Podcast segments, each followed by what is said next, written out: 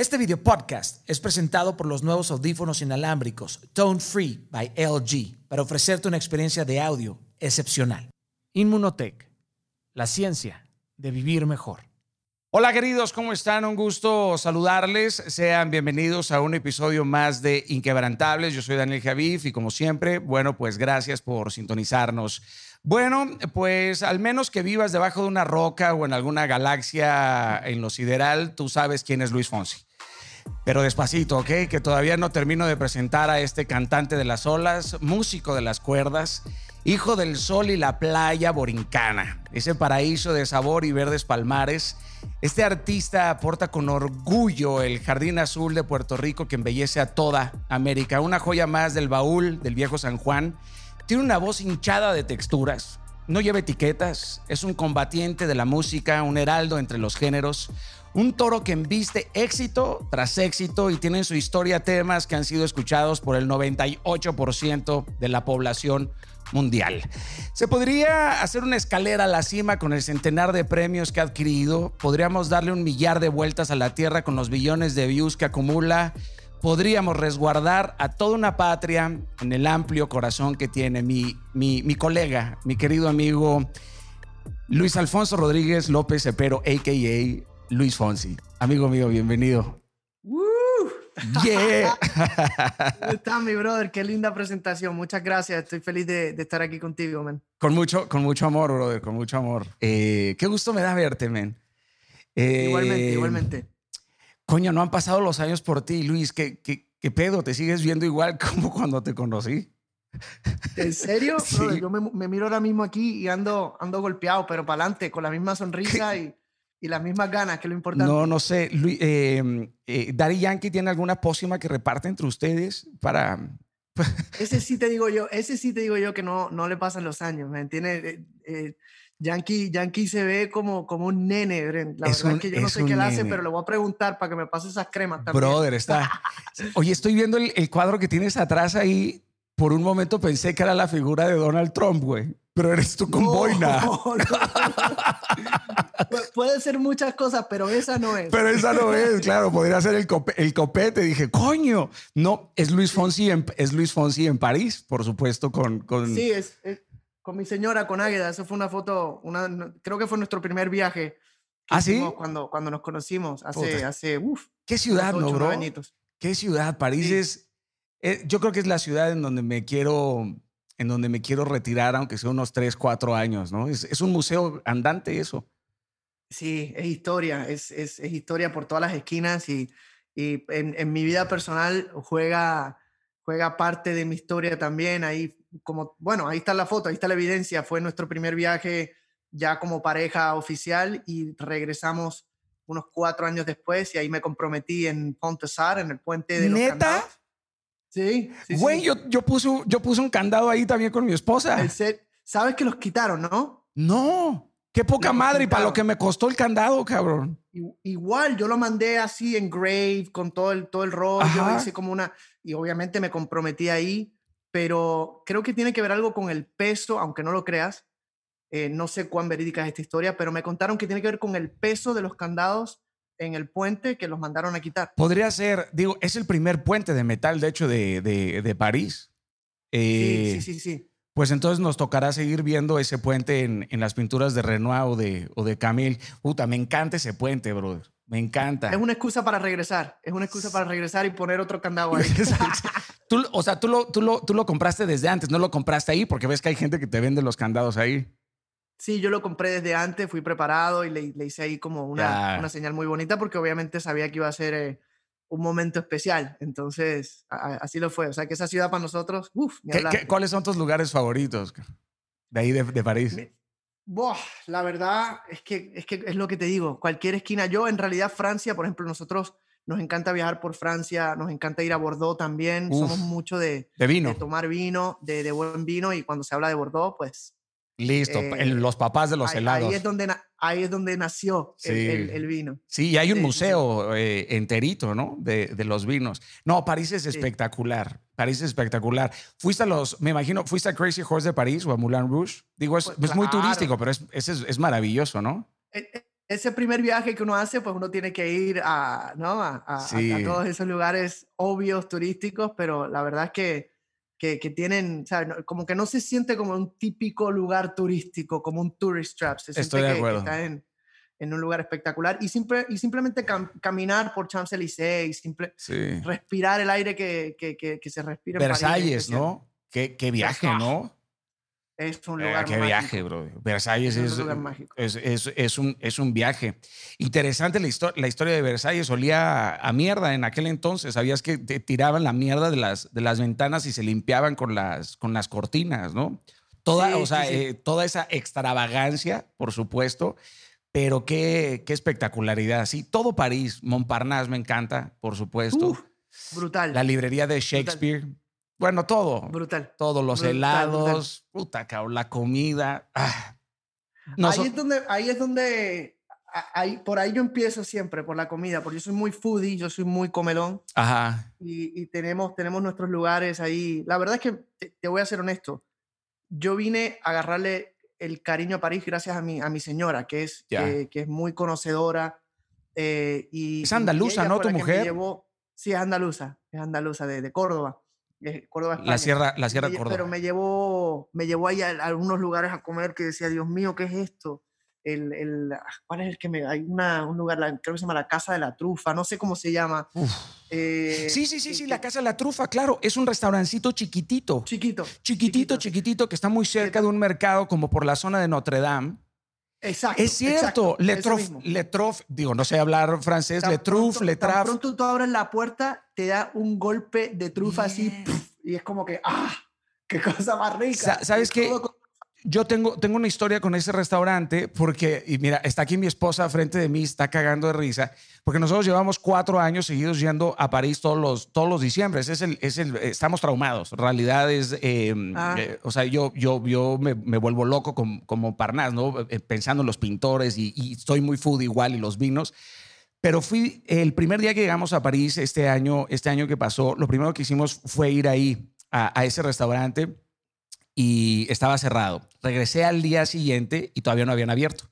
Entonces me fui muy cerca a otro, a otro restaurante y me tardé como una hora. Regresé y ya no había espacio. Entonces no me pude sentar. Regresé al día, al día siguiente y no habrían, cabrón, ese día. Brother, cuatro fucking días completos tratando de comer ahí. No lo logré y vela, se está cagando de risa delante de mí, ganchito. o sea que no pudiste ir. No, men. No, no pude. Wow, qué mala suerte. Pues, otra excusa más para regresar. No, brother, ya es la, es la excusa, es la excusa perfecta, pero en esta ocasión voy con una bazuca, ¿no? O sea, ya, ya voy dispuesto, ya voy en Sinaloense amenazando, ¿no? A, todo lo que abres, o abres. O abres, cabrón, o me das de comer o me das de comer, ¿no? yeah. Oye, hay, que un viajecito entonces sí, por favor. Soy, soy buen guía de turista, ¿eh? Me sé todas las pinches secciones del Louvre, todas, todas las secciones del Louvre y del Museo Orsay, me las sé toditas, cabrón. Soy un apasionado de ese, de ese, de ese lugar, por supuesto, y no te dará ni, ni, te, ni te cuento. Me sé el cena de arriba abajo. Pero, oye, ¿cómo te ha ido sacando la basura en casa en esta pandemia? Pues mira, estoy ya experto en, el tema de, sacar basura, de, arreglar cosas que, que no necesita que, la, que, ser arregladas, pero igual las arreglo porque tengo, no sé, qué, qué locura esto, ¿no? Eh, la verdad es que, que he pasado por diferentes etapas de esta cuarentena. al principio fue la etapa de, bueno, pues tengo vacaciones obligadas, me voy a quedar aquí, voy, me compré estos legos para armar carritos y y yo dije, voy a hacer lo que, lo que nunca voy a hacer en mi vida, de, estar armando un Lego por tres días corridos. Eh, pero ya esa etapa pasó, de, ahí dije, ¿sabes qué? No, a trabajar se ha dicho, voy a hacer canciones, voy, voy a grabar mi disco, voy a hacer conciertos virtuales, voy a hacer charlas, voy a, bueno, de, todo, ¿no? Eh, ¿Vives, ¿vives en dónde? Yo vivo en Miami. Ah, no, no en Puerto Rico. Ah, ok, gracias. Sí, aquí tienes tu casa en, en Miami. Eh, yo tengo casa en Puerto Rico, voy mucho, pero, pero ya hace como unos 20 años estoy aquí en, en Miami, mis hijos nacieron acá, así que eh, tengo, tengo suerte de tener mi estudio en casa, que por lo menos siento que, eh, que, pues que me levanto, me visto y voy a trabajar, ¿no? Y, me encierro, me pongo un horario. ¿Pero te vistes o, vas, o vas en pijama o en calzones? Normalmente en, calzoncillos. Eso está sabroso, ese Vestuario, ese es mi vestuario que más que me da más creatividad. En realidad, si me pongo mucha ropa, como que no sale nada bueno. Las mejores canciones se escriben en calzoncillos. Eso? Brother, lo voy a, lo voy a intentar. Yo, escribo, yo, yo, escribo muchísimo en los aviones y en los excusados. Eso es una, eso es una realidad. Aviones. Sí. Fíjate, excusado, excusado no, no, no he tratado. No. Pero aviones sí. Aviones está en mi lista. Aviones, camerinos. Ajá. Este, cuando, cuando uno está esperando en un camerino para hacer un show de televisión o un concierto, que uno está afinando la guitarra, ahí salen muchas ideas. Estoy, estoy de, acuerdo, de acuerdo contigo. Oye, fíjate que me, me, di cuenta, obviamente leyendo mucho más acerca, acerca de ti, que, que, tu madre y mi madre comparten el mismo nombre, Delia. Delia. Sí. ¿En serio? Sí. Mira. Sí, la mía, es, la mía es Delia Josefina. ¿La tuya no tiene ningún otro nombre extra? Delia Margarita. Delia Margarita. Sí, no es tan, no es tan, no es tan común, según yo, ¿no? El, el, el, Delia. Pues yo creo que no, la verdad es que no. Conozco, bueno, ya conozco tres Delia. Sí. Ya, ahora que sé que, que tu mamá es Delia. Que mi jefa, sí. Bro, yo te conocí a ti en, agosto del 2000. O sea, cuando te tocó cantar con el Papa Juan Pablo II. Seguro ni te acuerdas, pero yo te conocí ahí. ¿Tú estabas ahí? Claro, brother. Claro. No te puedo creer. Sí, sí, sí, sí, en el estadio. ¿Te acuerdas del Estadio Azteca? Claro. Fue en el Estadio Azteca. Ah, sí. Sí, sí, sí, sí, sí. Yo te, yo te conocí, yo te conocí a, a ti. Bueno, no sé, en esa, en esa época, en esa época tú estás... No, eso fue mucho antes, lo de tu grupo, lo de Big Guys, es mucho antes, ¿verdad? Sí, eso fue... Eso es mucho antes, ¿no? Me río porque todavía el nombre me causa risa. Em, sí, eso, eso fue en, en, la escuela superior, en high school. Yo tenía, pues, qué sé yo, 15 años. Eh, eh, armamos este grupo de, de música a capela porque éramos como que los cuatro mejorcitos de la clase. Ajá. Y el maestro nos, nos elegía a nosotros de cada sección. Yo era el primer tenor, después segundo tenor, barítono y bajo. Nos sacaba del grupo como para mostrarle a la clase cómo, cómo era la canción. Eh, éramos los nerds, la verdad, de, la clase.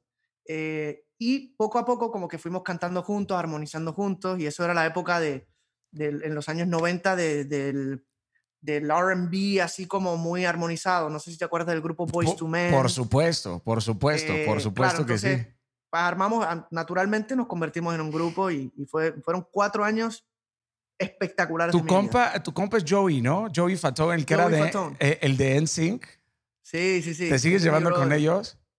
Uf, hablo con él dos, tres veces por semana. Es un loco y lo quiero mucho. Y eh, una de las primeras personas que conocí cuando me mudé de Puerto Rico a los Estados Unidos eh, una de las, o sea, yo todavía eh, relajamos mucho de que yo aprendí a hablar inglés con, con él, con ellos. Porque yo sabía un poquito de inglés de Puerto Rico, te enseñan inglés, pero no es lo mismo hablar inglés en la clase de inglés que de repente te suelten en una escuela donde todo es en inglés y uno tiene que sobrevivir ahí. Eh, Choque cultural, ¿no?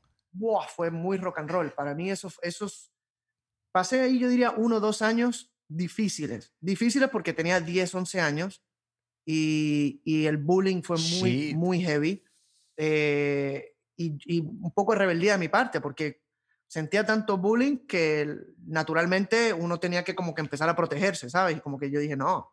Eh, entonces como que sí pasé como por, unos años de rebeldía hasta que poco a poco como que me tranquilicé y por más cliché que suene, la música me ayudó, te lo juro. La música fue como, fue como lo que me tranquilizó y lo que me hizo sentir que pertenecía. Claro. Lo que yo dije, bueno, aquí encontré mi escape como para para sentirme que, que, estoy al mismo nivel que los otros, los otros chamacos de la escuela. Porque por mucho tiempo yo decía, pues no, tengo un poquito de acento, no encuentro mi clic, viste que... sí, latino y sin hablar inglés, cabrón, ¿no?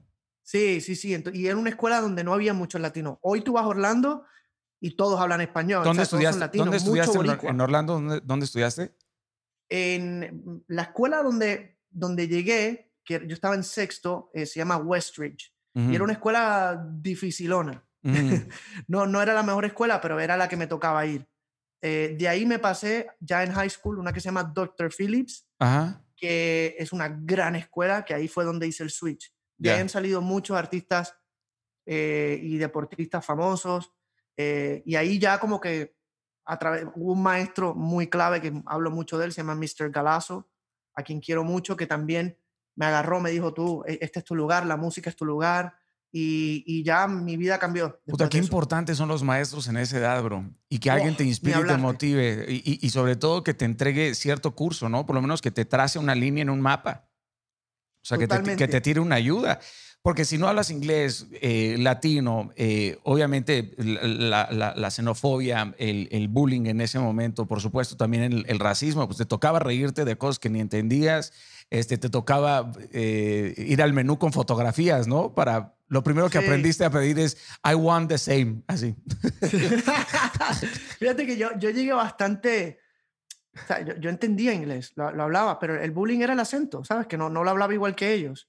Eh, y también, pues, ya uno llega a una edad que, que tengo un cuento que me en noveno grado me enamoré de esta, de esta niña eh, que, que, era gemela que era gemela y tenía un amigo que se enamoró de su hermana. Y llegó la época del prom, del famoso prom, eh, donde uno invita a la chica y hay una, una fiestita y todo.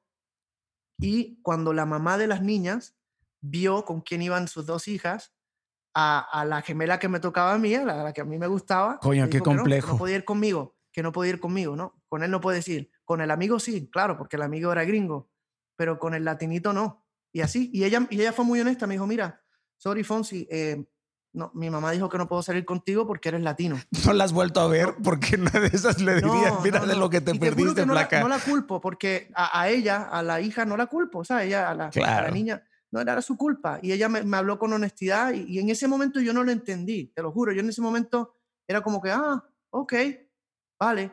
Pero, te hizo herida, pero te hizo herida, en ese momento te hizo una herida. Claro, claro. claro. No, no era así un amor que diga, ah, pues tenía, pues, qué sé yo, 13 años, 14 años. Pero en ese momento, bueno, no se dio. Pero ahora de grande dije, coño, la mamá no dejó que saliera conmigo porque soy latino, en serio. ¿Sabes? Como que no, no. Pero hay gente que no supera. de entenderlo. Hay, hay, gente que no supera eso, men. Y se puede, y se puede quedar para, para siempre. O sea, se puede quedar una herida para siempre. O sea, puede haber una cicatriz, pero la herida puede, puede quedarse para, para siempre. Sí, sí, sí. Bueno, ah, cosas, cosas así uno, uno las atraviesa en la vida y, uno aprende de ellas y endurece y, bueno, y para adelante. Pero la verdad es que mis recuerdos de, de, juventud son mayormente positivos. Oye, hicimos una novela juntos, güey. ¿Te acuerdas de eso? Sí, loco. Corazones, al, corazones al límite. Sí, qué bonito, qué, qué tiempo tan bonito. La verdad, yo entré como ya a mitad de novela, sí. pero, pero fue para mí muy rock and roll porque yo no, yo no soy actor, o sea, no es lo mío. Eh, yo, yo llegué como, como el que tocaba la guitarra y cantaba ¿Quién te dijo eso? en todas las esquinas. Sí, sí, Pero usted, ustedes me, me abrazaron, men. Cuando yo llegué a ese camerino, ustedes me hicieron sentir como, como parte del crew y, y, la pasé muy bien. Eras muy cagado, bro. Eras muy divertido. la neta, bro. Entre, entre tú, estaba Aaron Díaz, Alex Irben, Margales. Era, eh, eh, bueno, es que éramos un desastre, la verdad, en ese entonces éramos un desastre. Es que era como una fraternidad ahí de, de, de, niños pues, locos. güey, es que pasábamos 14 horas juntos, ¿no? O sea, grabar y grabar y grabar y grabar y grabar y grabar. Mis respetos a los actores de televisión, bueno, los actores en general. Sí. Pero para mí fue un shock, porque vuelvo y repito, yo he hecho cositas de actuación, pero lo mío es párate, canta y vete. Pero el tema de llegar, que te den un llamado y que llegues y que esperes y que sigas esperando y que no ahora vas a grabar, no, ok, vamos a almorzar y que sigas esperando, a mí me volvía loco, loco, loco. Sí, sí, eh, sí. Y, la verdad es que hay que ser muy profesional, así que me, me quito el sombrero. ¿Alguna época de tu vida a la que te gustaría volver? Yo creo que cada época tiene su encanto. Me, me, me encantaría regresar a mi niñez en, en la isla, este, mm. a, a, eso, a esa época de que no habían teléfonos celulares, que, que todos los domingos me reunía en casa de mi abuela con mis primos a, a, imitar a las, a, las coreografías de menudo. Eh, ¿Te acuerdas del grupo Menudo? Claro, brother, cómo no, por supuesto. Yo, iba, ¿Eras fan a casa de mi abuela. Sí, pues claro, claro. Esto fue en el 80, qué sé yo, 86, 87 por ahí. Íbamos a casa de, de, de mi abuela y los adultos pues se reúnen, mi papá, mi tío se iban a jugar dominó, mi mamá, mis tías iban que si a, cocinar, a armar todo el, plan. De chinchorro en chinchorro. Sí, exacto. Y a mis primos nos encerramos en el cuarto de mi abuela y que tenía un closet que eran como puertas de, de, espejo. Eh, y, y, mi primo, que era el mayor, armaba como las coreografías. Y, ahí ah, hacíamos los pasos de baile y cantábamos y uno entraba, uno salía. Pa de buré, ya sé. total.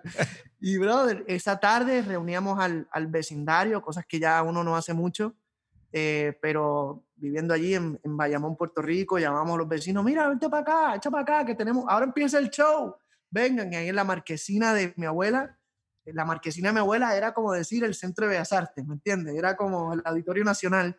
este, y todos con su sillita y ahí empezamos nosotros a hacer nuestros bailes y ahí, ahí fue que yo me di cuenta que esto de cantar y bailar y, que eso era lo tuyo, frente a mí, eso era lo que más yo disfrutaba. Empezó como un juego y, y hasta cierto punto sigue siendo un juego, ¿sabes? Obviamente con, con otro tipo de respeto y responsabilidad, pero lo sigo disfrutando y, y me sigue emocionando como este juego de niño.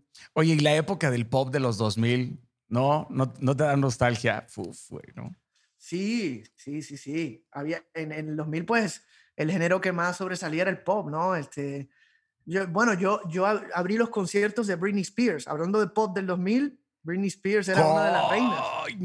Este, y yo hice una gira con ella, o sea que fue, fue un shock. ¿sabes? ¿Cuántos shows hiciste con ella? hicimos como 25 shows. ¿Y fue en la época de Baby One More Time? no, era la época de... Era, estaba lanzando la de Slave for You, la de que, andaba con la culebra. no, I'm a slave for... No, cuando estaba... no, no, no, no, estaba, era... Eh, estaba increíble. Eso fue como el 2004, 2005, una cosa así. De hecho, el cierre de esa gira fue en el Foro Sol. Fueron dos noches en el Foro Sol. Y, ahí fue el, momento donde yo pude como que hasta cierto punto cantar a mi público, porque fuera de eso estaba cantando un público anglosajón eh, y tenía que cantar mayormente en inglés. Pero cuando me dijeron, no, el cierre es en México, yo dije, yes, latinos, ah, en español. Oye, con, con, mucho respeto obviamente para, para tu esposa, pero en ese entonces no, no, no trataste de tirar ahí un arponazo con Britney. ¿Una piedrita? Sí, ¿no? Eh, traté de dejar un poquito de maíz por ahí, ¿me entiendes? A ver si, a ver si, pero no, no. Pero no, no picó la gallina. Strike. te dejó, te mandó al friend zone así durísimo. No, la verdad, te voy a ser honesto. Yo vine a compartir con ella, mira cómo son las cosas. Yo vine a verdaderamente compartir con ella en el último show de la gira, que fue en México, donde se hizo un after party. Eh, recuerdo que era un lugar de estos que estaba de moda, estos clubs que, que habían camas. ¿Te acuerdas que uno iba y había como unas camas? Que habían camas. No, eso es un este motel, ¿no? No. eso fue otra gira. Eso fue otra este gira, ¿no, güey? No, no, no. Se puso hardcore en la after party. Te lo juro, estos bars, esto, yo creo que ya no existen. Pero ha de haber, sido, haber sido el Buda Bar, cuando abrieron el Buda Bar en aquel entonces aquí, que tenía camas. Sí, ha de haber sido. Pues, pues ahí fue donde por primera vez me senté a hablar con ella, super nice. Pero durante la gira ella estaba en una burbuja que no permitían que se bajaba de su, de su tour bus directo al camerino, del camerino al escenario y nadie. Superstar. ni, sí, muy, muy rock and roll todo, digo, bien, me trataron muy bien, pero no, no hubo contacto. Y Cristina Aguilera, también hiciste algo con Cristina, ¿no? Es una gran rola. Lo que hiciste con Cristina es una gran rola. Sí, no, con Cristina ya cantamos juntos y tuve la oportunidad de producirla y Cristina tiene un vozarrón brutal, brutal, brutal. Un tema... ¿Es dirigible? ¿Se deja dirigir? Sí. Sí, mayormente, la verdad, vocalmente no hay que dirigir nada porque lo, lo, que tiene aquí es una cosa... sí, es un arma, es una bazooka. del cielo. Eh, básicamente lo que hice fue ayudarla con su pronunciación, eh, porque ella no habla mucho español, ¿sabes? Ella entiende un poquito, es latina, le encanta celebrar el, tema que es latina, pero, pero sí necesitaba mucho coaching para, para el tema de, de su acento. Ya, y tampoco picó el maíz ahí, ¿no? Tampoco, man. Tampoco, tampoco traté, la verdad. Este, pero, pero nos volvimos como muy amigos. Eh, ella era muy niñita en aquel entonces. Eh, no, no, no, era como la mujer sota que conocemos ahora. Ella, estaba como empezando, entonces como que era más una... Y yo también. Esto fue, esto fue en el 99, 2000, una cosa así. Eh, o sea que estábamos todavía como que ahí como de amiguitos. Y como que todavía no tenías las tácticas perfectas de seducción, ¿no? No, yo, era tremendo bobolón, como decimos nosotros, ¿sabes? Yo no. Tenía cero, I had zero game, ¿sabes? No, sabía ni cómo empezar. Lo mío era, bueno, hola, ¿cómo estás? Soy Fonsi. Eh, la verdad es que yo en la escuela nunca fui muy, muy bueno con el tema de, de, de, hablarle a las chicas y eso. Eh, siempre fui muy tímido, muy bobo, buscaba ayuda de mis amigos, ¿qué hago? ¿Cómo? Y obviamente pues todo siempre terminaba en, en, en, el único lugar donde me sentía seguro, que era en la música. Claro. Entonces ahí sacaba la guitarrita y ahí... Y esa era tu arma, ¿no? Y ahí mataba. Sí, claro. Pero era lo único. O sea, si me quita la guitarra, no, no sé hablar. me vuelvo un ocho. Ahora pongo una cancioncita y ahí pues ya la cosa cambia. Y ahí la historia, y ahí la historia cambia, ¿no? Y, siempre tuviste flow, porque, brother, tu sudadera está de campeonato, pero siempre tuviste flow para vestirte. No, no, no, está así para ti, marmoleado, ¿eh? Marmoleado. Y, el conjunto, esto es flow pandemia, güey. Un poco. no, no, no, está, y, los pans son iguales, ya te vi, cabrón. Los pans son iguales. Mira, vamos y los calzoncillos te los enseño ahorita, lo que pasa es que ahora no puedo. Ah, brother, este en una de esas superamos los views de Despacito, cabrón, y esto se vuelve rapidito y vámonos. yo, yo, así de flow normal, ¿sabes? Me gusta el fashion, me gusta todo, pero, pero normal. O sea, yo soy mucho de, de, vestirme cómodo y, y de proyectar quién soy. Algunas veces como que estoy un flow mucho más elegante, ¿viste? También tiene mucho que ver con, con la canción que estoy lanzando. Si estoy como en ese papel de, de, romanticón, pues ya uno se, se pone así más sexy, sensual. Tu, tu, pues, personaje. más, relajado. De acuerdo, de acuerdo. Bro, eh, recordando todo tu andar, ¿qué tanta hambre se necesita para triunfar? Hay que tenerla, men. Hay que tenerla. Es una palabra que, que uso mucho, hambre. Hambre es una palabra eh, que, describe a perfección lo que, lo que uno necesita en este mundo, porque mucha gente llega y, se acomoda eh, y piensa que, las cosas se van a dar eh, por sí solas, pero, pero en el mundo, en el mundo en general, yo obviamente lo que conozco es mi mundo. Eh, hay que tener humildad, hay que tener hambre, hay que tener ganas, hay que tener propósito y hay que tener un plan. Y yo, em, la verdad, yo creo que le doy mucho crédito, no creo, le doy mucho crédito a mis padres que siempre me inculcaron eh, disciplina. Mi papá es una persona, una de las personas más graciosas que tú vas a conocer en, en, en, tu vida. O sea, se, sienta al frente tuyo y te hace chistes desde hoy hasta pasado mañana y, y, no te paras del piso de reírte. Pero a la misma vez es una persona que cuando dice ponerse serio, tú te quedas así y, y, te, y te, intimida con su mirada. Y así yo me crié, con, con ese lado súper divertido, eh, ¿me entiendes? Súper relajado. Ese balance. Como el que conociste, claro, como el que conociste en el camerino aquel día de, la novela, pero como cuando, cuando se dice trabajo, cuando se dice disciplina, como que cambio el chip y, y, soy muy enfocado. Y tener, tener toda esta hambre de éxito puede llevarte a tener gula de fama. Yo creo que si la base, o sea, si la estructura, esa primera capa, el foundation, está bien hecho, está bien construido, lo, lo, que pongas encima de eso siempre va a estar sólido, ¿sabes? Yo creo que no. Tus convicciones morales, por así decirlo. Exacto. Eh, no, no, no, no te vas a descarrilar si, si, si de por sí empezaste con, con la base bien hecha. Y, y yo he pasado por, por momentos importantísimos en mi carrera eh, y, y, también por fracasos. ¿Te ha tocado comer eh, cables? Sí. Sí, claro, claro. He tenido, he tenido hits y he tenido fracasos. He tenido eh, éxitos personales y he tenido momentos difíciles. Eh, Pero de andar erizo económicamente, o sea, te ha tocado así que dices, oh shit. Gracias a Dios nunca he llegado así a, a, un momento que te diga, uff, este, ¿me entiendes? Difícil, pero, pero las altas y las bajas las he atravesado. Las he atravesado y no todas las canciones que he lanzado han sido éxitos, no, no todos los discos que he lanzado han sido platino, no todas las relaciones que he tenido en mi vida han sido exitosas. Entonces, eh, pero, pero así, eso es la vida, man. Eso es la vida, así que uno aprende. Propio, propio del caminar, propio del caminar y del andar, por supuesto. ¿Te acuerdas del día y de cómo fue el momento en el que firmaste tu primer contacto, tu, tu primer contrato discográfico? Pues, sin duda ninguna. Este, es una historia bastante curiosa eh, y lo voy a hacer lo más rápido posible. No, bro, tenemos em, muchísimo tiempo. yo, yo estoy estudiando, yo me fui a estudiar música a, a la Universidad del Estado de la Florida. Okay. Yo sabía que la música era lo mío. Em, y yo dije, más que ser famoso, yo quiero ser músico, yo quiero poder hablar de tú a tú con, con, con los músicos. Sí. Eh, me fui a estudiar música clásica sabiendo que yo no quería ser eh, cantante clásico, yo no quería cantar ópera, yo quería hacer pop, yo quería cantar RB, yo quería agarrar mi guitarra y rock and rollear. Em, pero yo dije, bueno, si empiezo con esa base, ¿no? Eh, sobre eso voy a poder encontrar mi camino y sabré para dónde ir.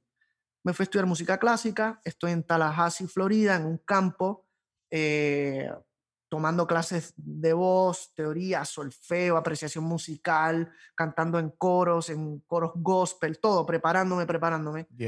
Mi tercer año en la universidad ya me empieza, ya me, me entra este, esta electricidad y estas ganas de, ¿qué voy a hacer ahora? Me queda un año más de universidad.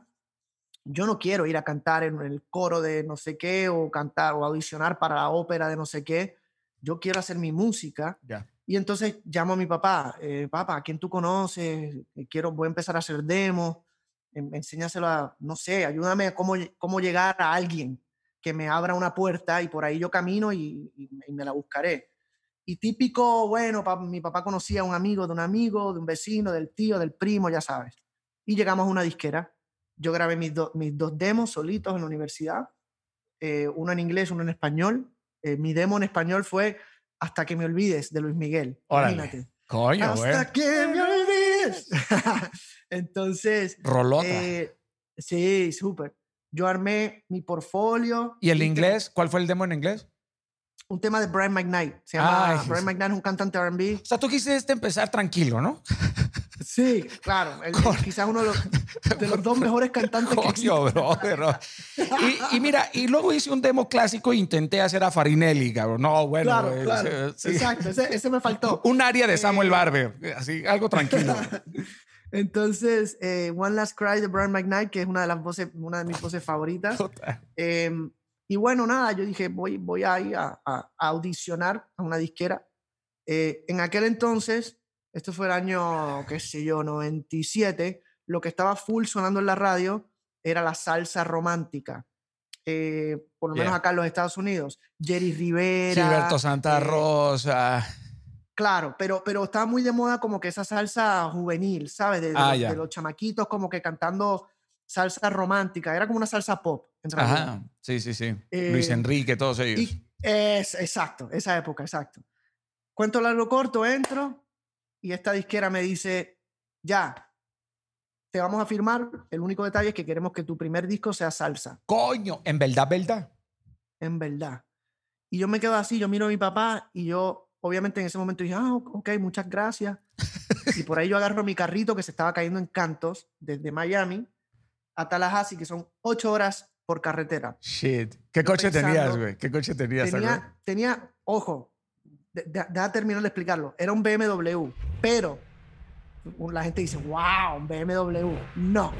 Si hubiesen visto mi, mi BMW, era un 320i del año 71, que yo creo que yo podía correr más rápido de lo que aceleraba ese carro. Mi papá vende carros, vende coches y, y, los compra en la subasta y consiguió un deal, creo que le costó 1.900 dólares, este, que yo se los tuve que pagar y bueno, era lo que daba, pero yo tenía un BMW, baby. Oh, oh yeah, oh yeah, oh yeah. Hecho, hecho, mierda, pero bueno, era un BMW. Este, cuento largo corto, de Miami a Tallahassee, ocho horas. Yo pensando, yo, wow, mi gran oportunidad, mi gran sueño, me va a firmar una disquera, una de las mejores disqueras hasta el sol de hoy. Este, no voy a decir el nombre de la disquera, pero rima con Oni. eh, eh, y, y, voy, y voy por ahí en el, en el carro, yo, coño, Fonsi, pero es que tú no eres salsero. Y Daniel, te juro que uno de mis géneros favoritos es la salsa. Lo más que yo escucho, si tú ves ahora mismo el porcentaje de mis playlists que yo escucho, es salsa. Bro, ¿a quién, ¿a quién escuchas en salsa? Acabo de entrevistar a Gilberto Santa Rosa. Me aventé dos horas y cuarto platicando con él. Hablamos desde Palmieri hasta Lavó, por supuesto, Blades, mi, eh, favorito, mi favorito es Frankie, Frankie Ruiz. Frankie Ruiz, Frankie Ruiz. Frankie Ruiz es una de las mejores voces de sal, para mi favorita. Eh, obviamente Gilbertito, el Gran Combo, eh, Oscar, Oscar de León también es un Oscar de León, sonero tremendo, ¿no? Willy Colón, este, hay, grandes voces, Domingo Quiñones. pero anyways, yo iba por ahí pensando, diciendo, caramba, qué gran oportunidad. De repente hago este disco de salsa y, después me darán la oportunidad de hacer lo que yo verdaderamente quiero hacer. O de repente grabo y me tengo que quedar ahí para siempre. Y mi, mi, mi mayor temor era que así como yo dudaba de hacer este proyecto, la gente lo iba a percibir, iba a percibir que verdaderamente no era lo que yo quería hacer, ¿me entiendes? yo, yo, siempre digo que el público tiene un sexto sentido y sabe cuando, es, cuando el artista es honesto y cuando el artista está ahí como que puesto. Eh, cuento algo corto, llego a Tallahassee, llamo a mi papá y le digo, papá, yo le voy a decir que no a Sony, yo le voy a decir que no. Sony, ¿tú estás seguro? Tremendas bolas las del niño. Uf, yo te juro que yo hago este cuento ahora y yo digo, ¿cómo, ¿por qué? ¿Cómo yo tuve esos cojones para decir que no? ¿Me entiendes? En un momento donde yo no tenía nada, o sea, yo no tenía un plan B, yo estaba estudiando, no tenía plata, no tenía nada. La certeza, eh, bro. Y, mira, el instinto, ¿sabes? Hay una cosa que se llama instinto, hay una cosa, y, yo dije, no, no, no, no es mi momento, yo tengo fe que, que, otra puerta se va a abrir, eh, o de repente no, pero pero yo siento que no me iba a ir bien si yo hacía ese disco. Yo, yo siento que iba a fracasar y que iba a perder una oportunidad. Ya. Entonces, y mi papá, por supuesto, me apoyó. Eso es lo que tú quieres, brother. Pues vamos, seguimos buscando, tranquilo, si van a haber más oportunidades. Y efectivamente, Papá Dios es grande. En ese momento había una persona que está ahí, en esa reunión, que se llama Eddie Fernández. Eddie, Fernández, me escuchó, me entendió. Y. Brother, hablé con él, hablé con él hace una semana y media con Eddie Fernández. No lo puedo, creer. Sí, sí, sí, brother. Es un, es un, es un crack. O sea, ese señor es un. Wow, tú conoces a todo el mundo, brother. wow. es, un, es un capo, es un, es un, es un pues capo. no, él te descubrió entonces. Sí, él, él, él, él me descubrió. Él fue el que estaba en esa reunión y él, él me dijo, él me llamó después y me dijo, Fonsi, tranquilo, no tengas prisa, yo tengo planes en, en mudarme de disquera y de posición yo te escuché, yo sé quién tú eres y yo sé lo que tú quieres hacer. Yo te voy a llamar en unos meses. Yo, ojalá, Eddie, ojalá. Y esperé y esperé y esperé. Estaba, recuerdo, en Londres con el coro de la universidad, jamás lo voy a olvidar, en un viaje que hicimos a cantar con la Sinfónica de Londres, un viaje increíble, cantando en allá, y recibo una llamada de mi papá, me dijo, oye, Eddie quiere hablar contigo. Y yo, ¿what? Oh, agarré un teléfono público porque yo no tenía celular en aquel entonces un teléfono de esos públicos de, la ciudad de Londres, te juro que no me puedo ni inventar estas cosas. Eddie, ¿qué pasó, brother?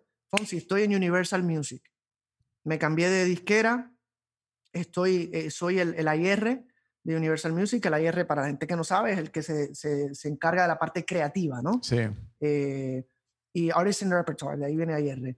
Quiero que te reúnas conmigo cuando, cuando llegues de Londres, porque eh, quiero, quiero que le cantes a mi jefe, quiero que le muestres lo que estás haciendo tenemos mucho interés en firmarte. Eddie, tan pronto yo pise Estados Unidos de vuelta, yo voy a agarrar mi carrito y voy para Miami otra vez. Y efectivamente, brother, fui para allá con mi guitarrita, con mi disco, con mi cassette eh, de karaoke de, de, Luis Miguel y Brian McKnight. Y, y, me firmaron, man, y me firmaron. Y ahí grabé mi primer disco en, en, el año 98. Y aquí estamos. Bro, eh, hay muchas cosas, eh, no nada más aplaudibles, sino muy, muy honrosas en lo que haces. Primero, me encanta que honres a alguien y, y digas su nombre, ¿no? No nada más alguien como Eddie, sino siempre recordar a quienes nos tendieron la mano, por supuesto, y, y, quienes nos han ayudado a, a, construir. Yo a Eddie lo conocí por César Pulido, que es mi, que es mi manager, de hecho.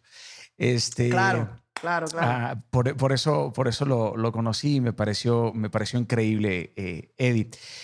Pero hay dos cosas que rescato muchísimo de esta, de esta pequeña historia que, que, nos, que nos cuentas. Tu certeza, para la gente que nos está escuchando, la certeza. O sea, cómo, o sea, cómo el espíritu y esta intuición suele tener la capacidad de alentarse al mañana, ¿no? O sea, cómo Dios te abre estos ojos espirituales y te da la certeza y luego aumenta la fe y a través de la fe tienes la firmeza para negarte a algo que tu propia intuición te dice no lo hagas.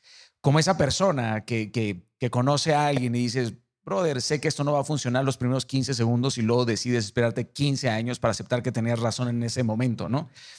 Y tú tomaste, claro, bro, y tú tomaste, tú tomaste la decisión. A lo mejor tu camino hubiera sido otro porque porque yo sí te veo, por supuesto, en ese momento cantando salsa junto con los exponentes que había en ese, en ese, en ese género. La verdad es que es muy probable y con la voz tan espectacular que tienes, seguramente hubiera sido un palo, pero no era lo que tú querías. Claro. Y de todos modos estuviste dispuesto a pagar el precio de la incertidumbre porque no sabe, o sea, yo me puedo imaginar que después de decir que no, aunque Eddie te haya dicho que te iba a llamar, pues de todos modos han, de haber pasado meses en donde tú estabas en, en, casa o durmiendo y hubieras dicho, güey, debí de haber dicho que sí, o sea, eso hubiera te persigue, ¿no? Sí. Empieza a perseguirte y, y él hubiera me ya... Me persiguió mucho, me persiguió mucho. Claro, cabrón. Por, por supuesto. Por supuesto que te, que te alcanza.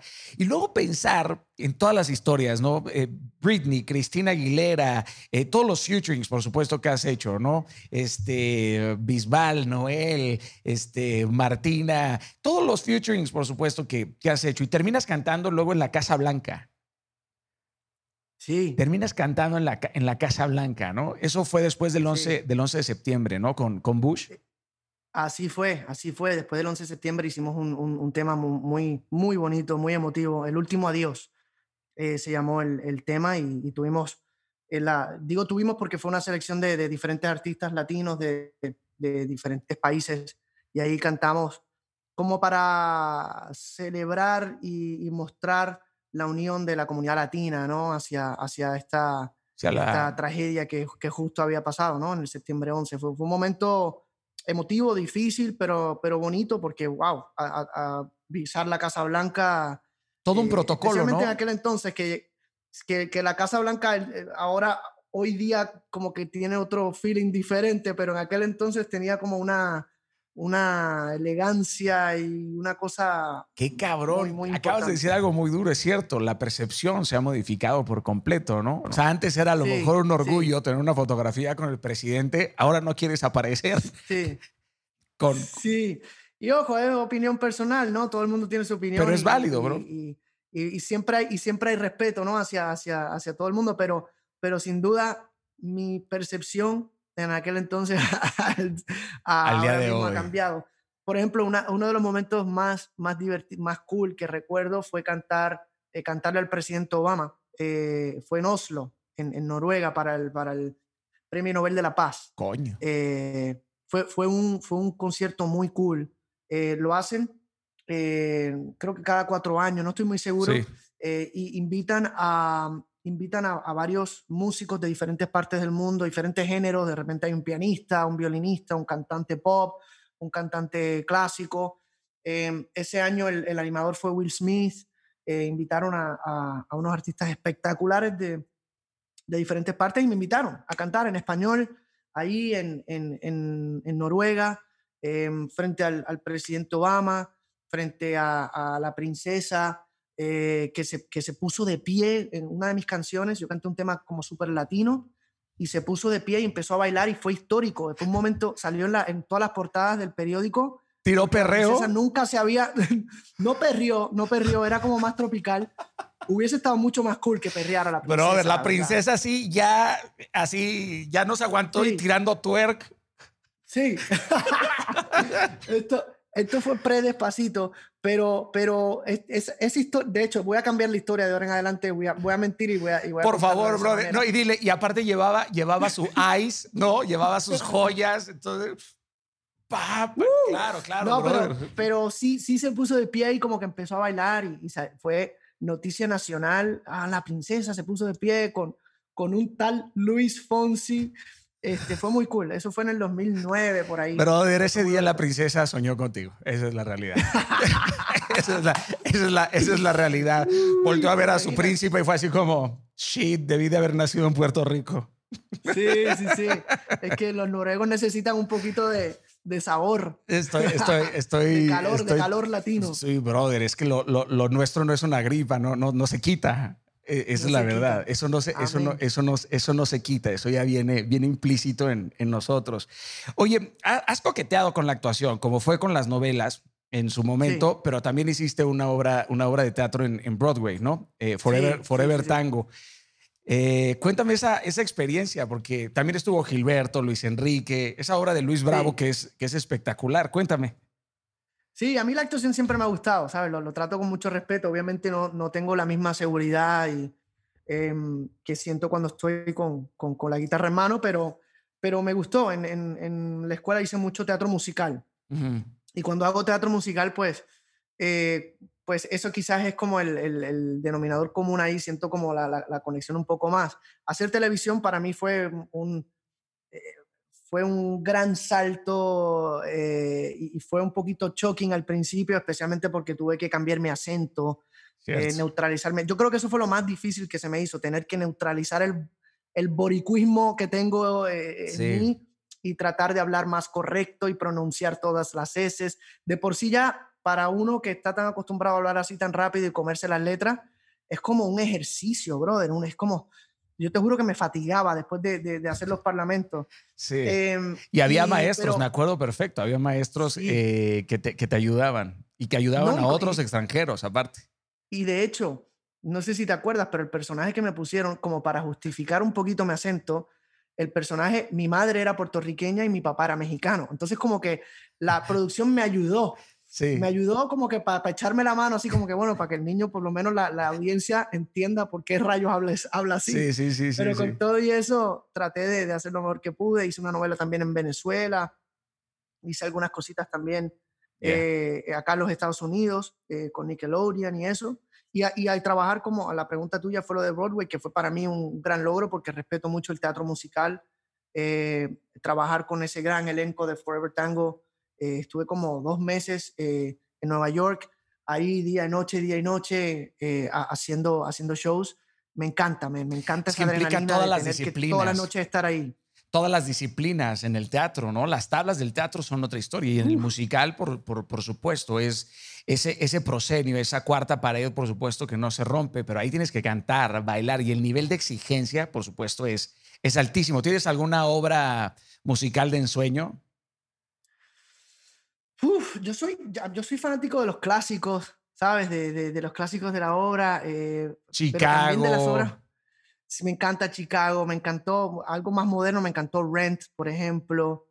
Hamilton, este, bro, Hamilton. Hamilton. Ahí tienes a, Lin Manuel Miranda, ya. Manuel, te ayudo a escribir el correo electrónico y, le pides un papel para mí de, paso, cabrón, ya.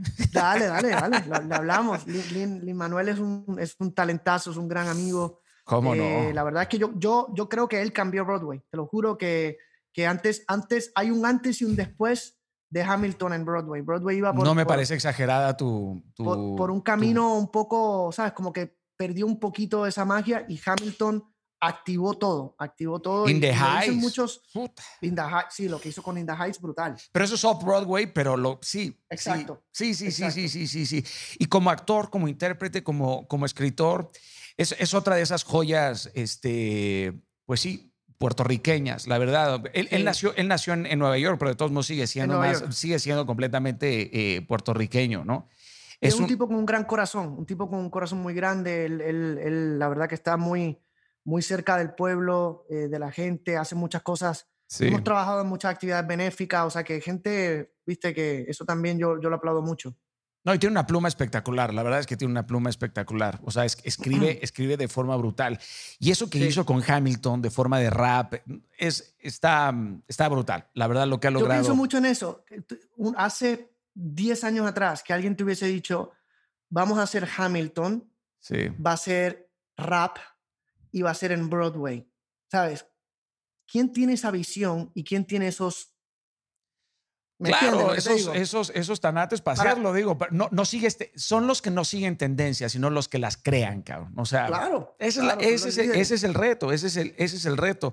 Mira, es un prerequisito para la grandeza, querido. Hacer con excelencia lo pequeño es un prerequisito para la grandeza. Y, y, y creo que quien busca, por supuesto, cambiar la historia de alguna u otra forma, tiene que atreverse a a cometer esos sacrilegios en ciertas recetas que ya están caducas, que ya, que ya, son, que ya son arcaicas, ¿no? Eh, y, bueno, por eso aparecen personas como, tú, como, como, como Lin Manuel y, como, y como tantos puertorriqueños, bro, que la siguen sacando del estadio este, worldwide. Yo siempre he pensado que con la voz que, que, tienes tú, un, un, álbum de, de, de bolero, de blues, o sea, es que no sé, o sea, siento que, o, hasta de flamenco, cabrón, no, no, no, no lo has pensado. Digo, tienes, tienes la oportunidad y el permiso de hacerlo.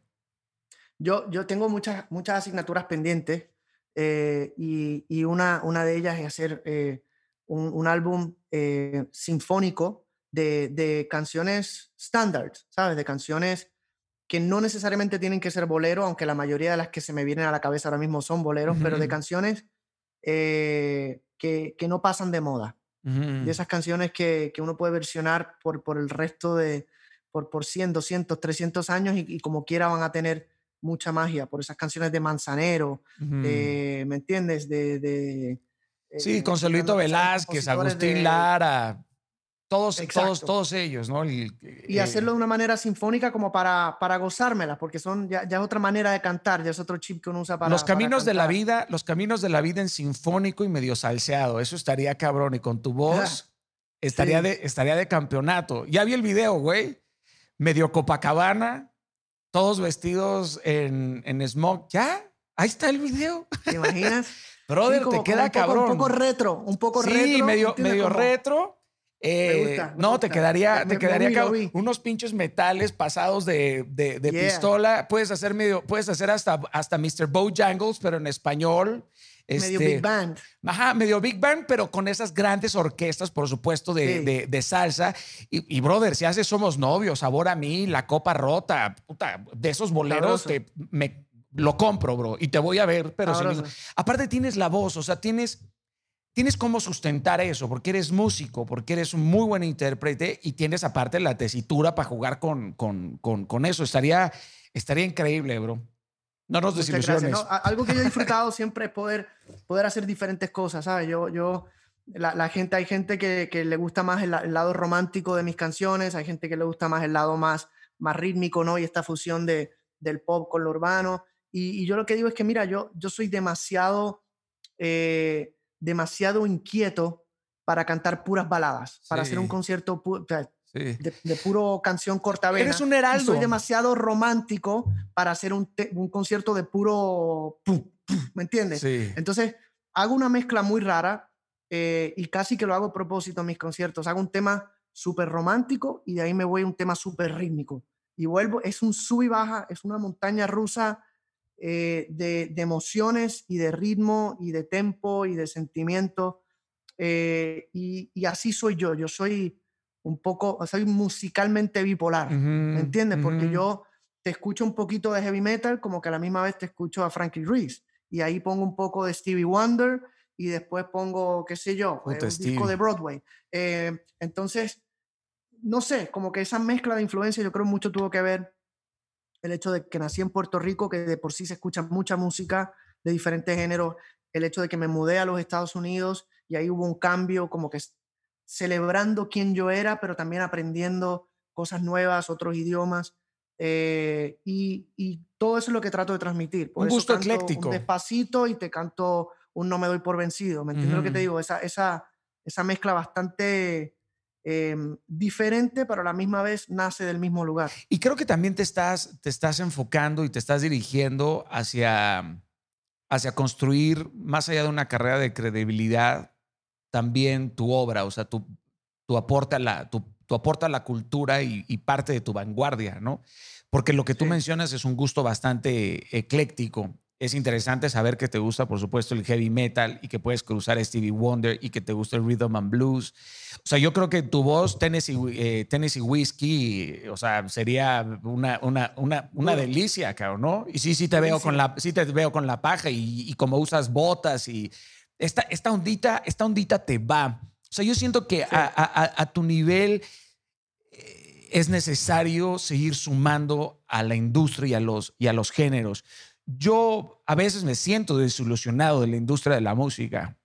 No sé si te pase lo mismo, pero no sé si sean mis altas expectativas o la exigencia a lo mejor de mi gusto melómano, porque yo siempre he considerado que la música, Luis, eh, a lo mejor digo un sacrilegio, una barbaridad, una barbaridad, pero para mí es el, es la cúspide de las artes, es, es, lo más sublime, ¿sabes? La, actuación, amo la actuación, la, escritura, por supuesto. Para mí la, biblioteca es, es la única máquina de tiempo que existe en el mundo, pero, pero yo creo que el mundo fue construido con música, ¿sabes? Siento, siento que Dios hizo el mundo primero hizo la música y después hizo al mundo, ¿sabes? O sea, siento que el primero... Qué bonito. Sí, sí, sí, siento que, que lo hizo musicalmente, porque todo tiene música, cabrón.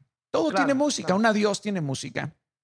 ¿Qué serían los bares sin la música? Eh, serían lugares huecos, cabrón, ¿me entiendes? ¿Qué sería del odio sin la música? ¿Qué sería, qué sería del mar sin la música? ¿Qué sería iba, del... Iba, justo iba a decir eso, que el, mar tiene música, el viento tiene música, la selva tiene ritmo este, su crujir, ¿no? todo. Todo eso, el, crujir, todo lleva música, O sea, sin la música no, no valdría la pena vivir y yo creo que la naturaleza nos ha puesto un estándar tan alto, ¿no? Eh, de, de, de, lo que es la música. Y no quiero ser un purista porque no me voy a meter a, lo clásico, ni al pop, ni al reggae, ni al reggaetón, porque, porque yo, no, yo, no, yo no me enfoco, por supuesto, en la, en la música eh, nada más por su contenido eh, lírico, porque yo creo que lo importante en una canción es lo salvaje, es lo que te hace sentir, es, es lo, como la princesa, ¿no? O sea, lo que tú hiciste, se le, se le metió el ritmo por, por algún lado y, ya no pudo cómo soltarlo, cabrón, ¿no? Siento el ritmo y, ya no lo soltó.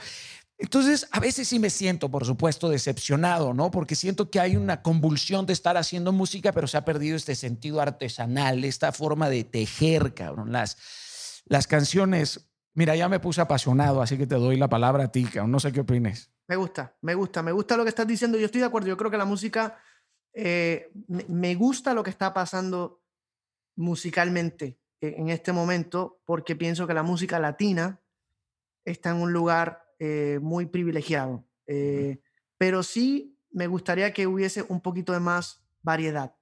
Sí me gustaría, y ojo, quiero ser muy cuidadoso en mis palabras porque esto no es ningún tipo de crítica a ningún género. Eh, yo amo lo que hago, eh, yo, yo, soy el tipo, yo escucho de todo y, no hay un género que no me guste, eh, pero me hace falta la música tropical, ¿sabes? Me hace falta un, nuevo, nuevas caras en la, en la salsa, nuevas caras en el merengue, me hace falta nuevas bandas de rock, Sí, bro. O sea, yo ya, ya no, ¿qué pasó con el rock? no, puede ser que, que son los mismos grupos de los 80 y los 90 que vamos a ver en conciertos. No, seguimos siendo hijos de la este nostalgia, ¿no? Soda Stereo, Café Tacuba, Caifanes. Uy, que ojo, me encantan. No, ojo, yo los amo, pero, pero, bro, para, pero, para lo que está sucediendo, Luis, para lo que está sucediendo ahorita, la música es una síntesis de nuestra cultura. Y tú puedes analizar toda una sociedad a través de la música que, escucha. Esto lo hablé con Gilberto Santa Rosa acerca de la, de la, de la salsa, ¿no? O sea, eh, en su momento, en su momento las, eh, el reggaetón es heredero de la salsa. No es, que haya sido, no es que haya sido su verdugo, pero la salsa fue mucho más combatiente que muchos otros géneros. Pero ¿dónde está la protesta? Por su, está la salsa erótica, está por supuesto esta salsa combatiente, la salsa brava. Pero ¿dónde está el rock? ¿O dónde está también el, eh, dónde está el pop? Sigue habiendo grandes exponentes de pop como lo eres tú, Pablito Alborán, Carlitos Rivera, eh, el maestro Franco de Vita. Hay, hay hay, hay, grandes exponentes del pop, pero lo que tú dices, lo tropical, el merengue, este, ¿Dónde, ¿Dónde está eso? O sea, yo siento que toda esta convulsión de producir y producir contenido, canciones, eh, puta cabrón, es una excesiva demanda y te obliga a estar fuera de la vanguardia, ¿me entiendes? Te quedas, te quedas fuera de la vigencia si no formas parte hoy por hoy del, del, urbano. Y yo no estoy en desacuerdo tampoco con el urbano porque les ha tardado tres décadas estar en donde están y se la han fletado de arriba abajo y le gusta a quien le guste, pues es el, es el género más escuchado en el mundo entero y ha llevado la vanguardia y nos ha puesto, por supuesto, le ha quitado el frutero de la cabeza latino, que pensaban que todo era congas, caribe. Eso es una, eso es una realidad. y, le, sumo a eso, o sea, si, no hubiese sido por el género urbano, yo no hubiese tenido el éxito más grande de mi carrera. Por eso, por eso digo que tengo que ser muy cuidadoso porque yo, o sea, si no hubiese sido por el género urbano, el pop ahora mismo, el pop ha revivido gracias al género urbano. Eh, yo, mi carrera agarró otro tipo de velocidad gracias al género urbano. O sea que si hay alguien agradecido, se llama Luis Fonsi, ¿me entiendes? Yo, a mí me encanta, yo escucho. Bueno, tú llegaste antes de que el género urbano estuviera, Luis, eso es una realidad. Yo, ahora, no, sin duda ninguna, pero lo que voy es, si no hubiese sido por, por esta, esta nueva fusión que, que me atreví, me aventé a hacer hace cuatro años atrás, em, no, no, hubiese tenido el éxito más grande de mi carrera. Quizá me expresé mal, este, que, que es despacito, obviamente. O sea que yo soy un tipo súper agradecido. Yo a mí me encanta lo que han hecho. A mí me encanta que nos están representando. La mayoría de ellos nos representan con orgullo, mi bandera, mi idioma, ¿me entiendes? Pero yo sí pienso, yo sí pienso, no estoy diciendo que se vaya, que se quede, pero que se abran otras puertas para que jóvenes salseros, rockeros, eh, merengueros, eh, románticos, eh, no sé, y todos los otros géneros que, se me están olvidando ahora mismo, tengan también un pequeño espacio a, crecer, para que las nuevas generaciones, para que mis hijos conozcan de los diferentes géneros como, como yo me crié, que en mi casa mi papá ponía un disco de José José, y después ponía un disco de, del Gran Combo, y después de la Fania. Y el Win and Fire. A Chicago, exacto, Chicago. Ponía, entonces, bueno, así yo me crié. Por eso yo estoy aquí hablando contigo y por e, esas influencias, esas herramientas son las que yo uso cuando yo me siento a escribir una canción y hablo con otro músico y digo, mira, ¿por qué no hacemos un solito aquí tipo whatever? Una introducción de piano tipo David Foster cuando en el disco aquel de Chicago. O un riff así como, hacía este Stevie Wonder. Yo, yo quisiera que las nuevas generaciones tengan esas herramientas y que no solo tengan una o dos, que tengan muchas, para, que, para, que su, para que tengan, para que los parámetros sean muy, muy, muy amplios y que la próxima generación también pueda seguir, ¿me entiendes?, absorbiendo cosas buenas. Bad Bunny ganó el premio a Mejor Compositor del Año. Sí. ¿Qué opinas de eso? A mí me encanta Bad Bunny. Yo, yo, yo, yo, yo respeto muchísimo la forma en cómo ha construido el personaje, ¿sabes? Respeto muchísimo la forma porque me parece, me parece, por supuesto, nada más disruptivo. No, entiendo hasta dónde, si, tiene límites, por supuesto, ese, ese complejo disruptivo y hasta dónde puede empujar, obviamente, la, la cultura. Y también es propio, porque no, no, no me voy a dar dos golpes, dos golpes de pecho, porque esa forma parte de la vanguardia y es la generación en la que hoy por hoy nos, nos, nos encontramos. Cuando yo pienso en la, en la composición, pues pienso, por supuesto, en, todo lo que, en todo lo que el compositor representa hoy por hoy en la industria de la música y cómo hoy les toca a ustedes hacer síntesis en canciones que antes podían durar cinco minutos, pero tenían una extensión gigantesca de contenido y hoy por hoy, por supuesto, se ha visto minimizado este, este, este concepto, este, este contexto. O sea, hoy es necesario tener estos temas rápidos pero que son, pero que son válidos o no son válidos, pero que al fin y al cabo, tú dijiste algo hace rato, el público no se equivoca, caray. No. Y mira, yo creo que mucha gente critica a, Bad Bunny porque pues, lo, lo, comparas a, a, compositores eh, más poéticos. no, no puedes hacer eso. Alejandro Sanz, lo, comparas a un Arjona, lo comparas. Pues claro que son dos tipos de obras completamente diferentes. Son, son, son dos maneras de hacer las cosas completamente diferentes, como tú compararías un actor de comedia con un actor eh, de, drama. Y, no, estoy diciendo que, uno, que, que es comedia y el otro es drama, para nada. Lo que estoy diciendo es que su approach, su vocabulario, su manera de expresar lo que él siente, su manera de, su, su pluma, es, es diferente y es lo que lo que quiere escuchar la gente ahora mismo. De que hay canciones muy fuertes cuando yo estoy en, el bote con mis hijos y de repente sale una canción un poco fuerte, yo le doy para el frente, yo le doy para adelante, porque yo no quiero que mis hijos escuchen ese vocabulario. Cuando te agradezco que digas eso. Cuando, cuando estoy solo, la escucho, la dejo y, me, y la canto. Y, te lo digo que me, yo soy fan. Yo soy fan de Bad Bunny. Me parece que es un genio. Me parece que, que, la, que, que por el hecho de que, es, de que su estilo es agresivo, porque es un lenguaje de la calle, no significa que no sea un tipo inteligente. ¿Me entiendes? No, no, no, no. Eso, eso jamás, eso, eso, jamás lo, podríamos decir. Por supuesto. Es mucho más inteligente de lo que la gente piensa. No, tiene un olfato brutal.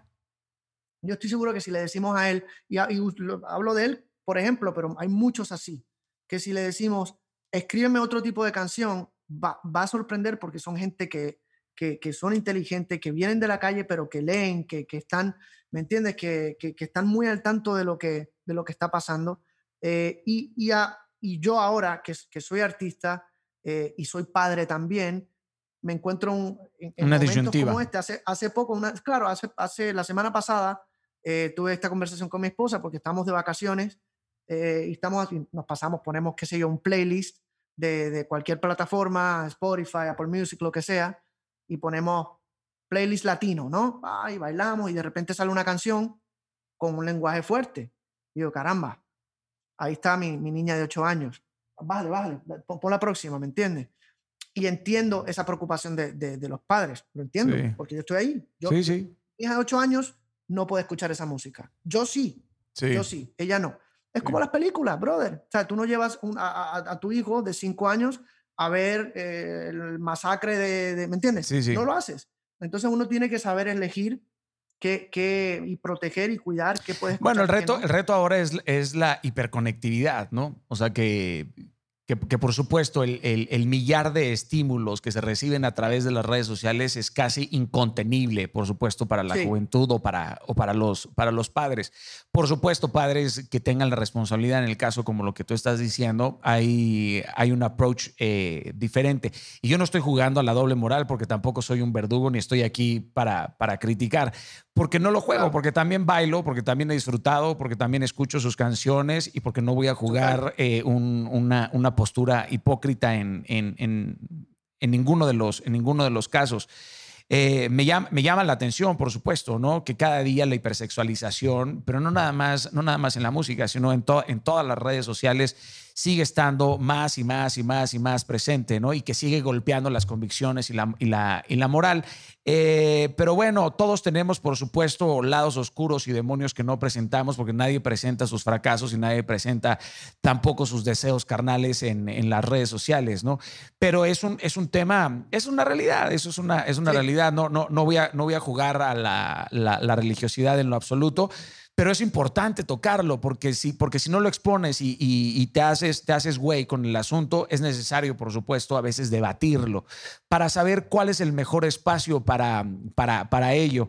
Em, cambiando, no cambiando radicalmente de, de, punto de vista, tú estabas mencionando despacito. ¿Qué siente un artista que al pasar de los años canta una y otra vez, una y otra vez un mismo tema? ¿Se le pierde el factor de la emoción a eso o te deja de gustar o no pasa? No, a mí hasta el sol de hoy no me ha pasado. Ya. No me ha pasado. Yo, yo siempre digo que, que, al final del día uno, uno canta lo que la gente quiere escuchar. Eh, y cuando, cuando empieza la, la introducción de una canción en un concierto y tú sientes esa emoción de la gente, ese momento, los primeros 3, 4 segundos de la canción, que la gente se da cuenta, ah, es tal canción y como que se reajustan en el asiento o se ponen de pie o sacan su celular.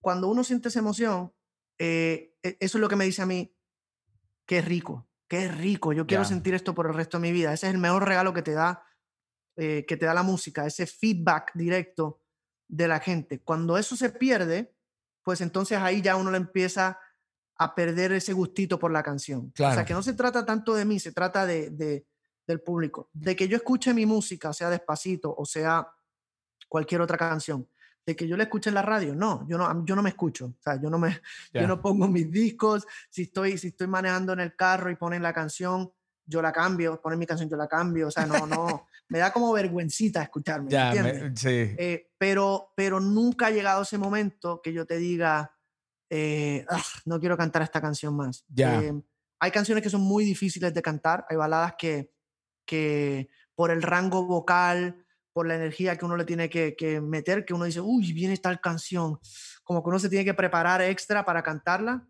Eso sí lo siento, ¿me entiendes? Eso sí lo siento, pero es un tema más de respeto y de, y de, uy, tengo que, aquí sí que tengo que prepararme, eh, pero ojalá nunca le pierda el cariño a, a, esas canciones que sé que voy a tener que cantar por el resto de mi vida.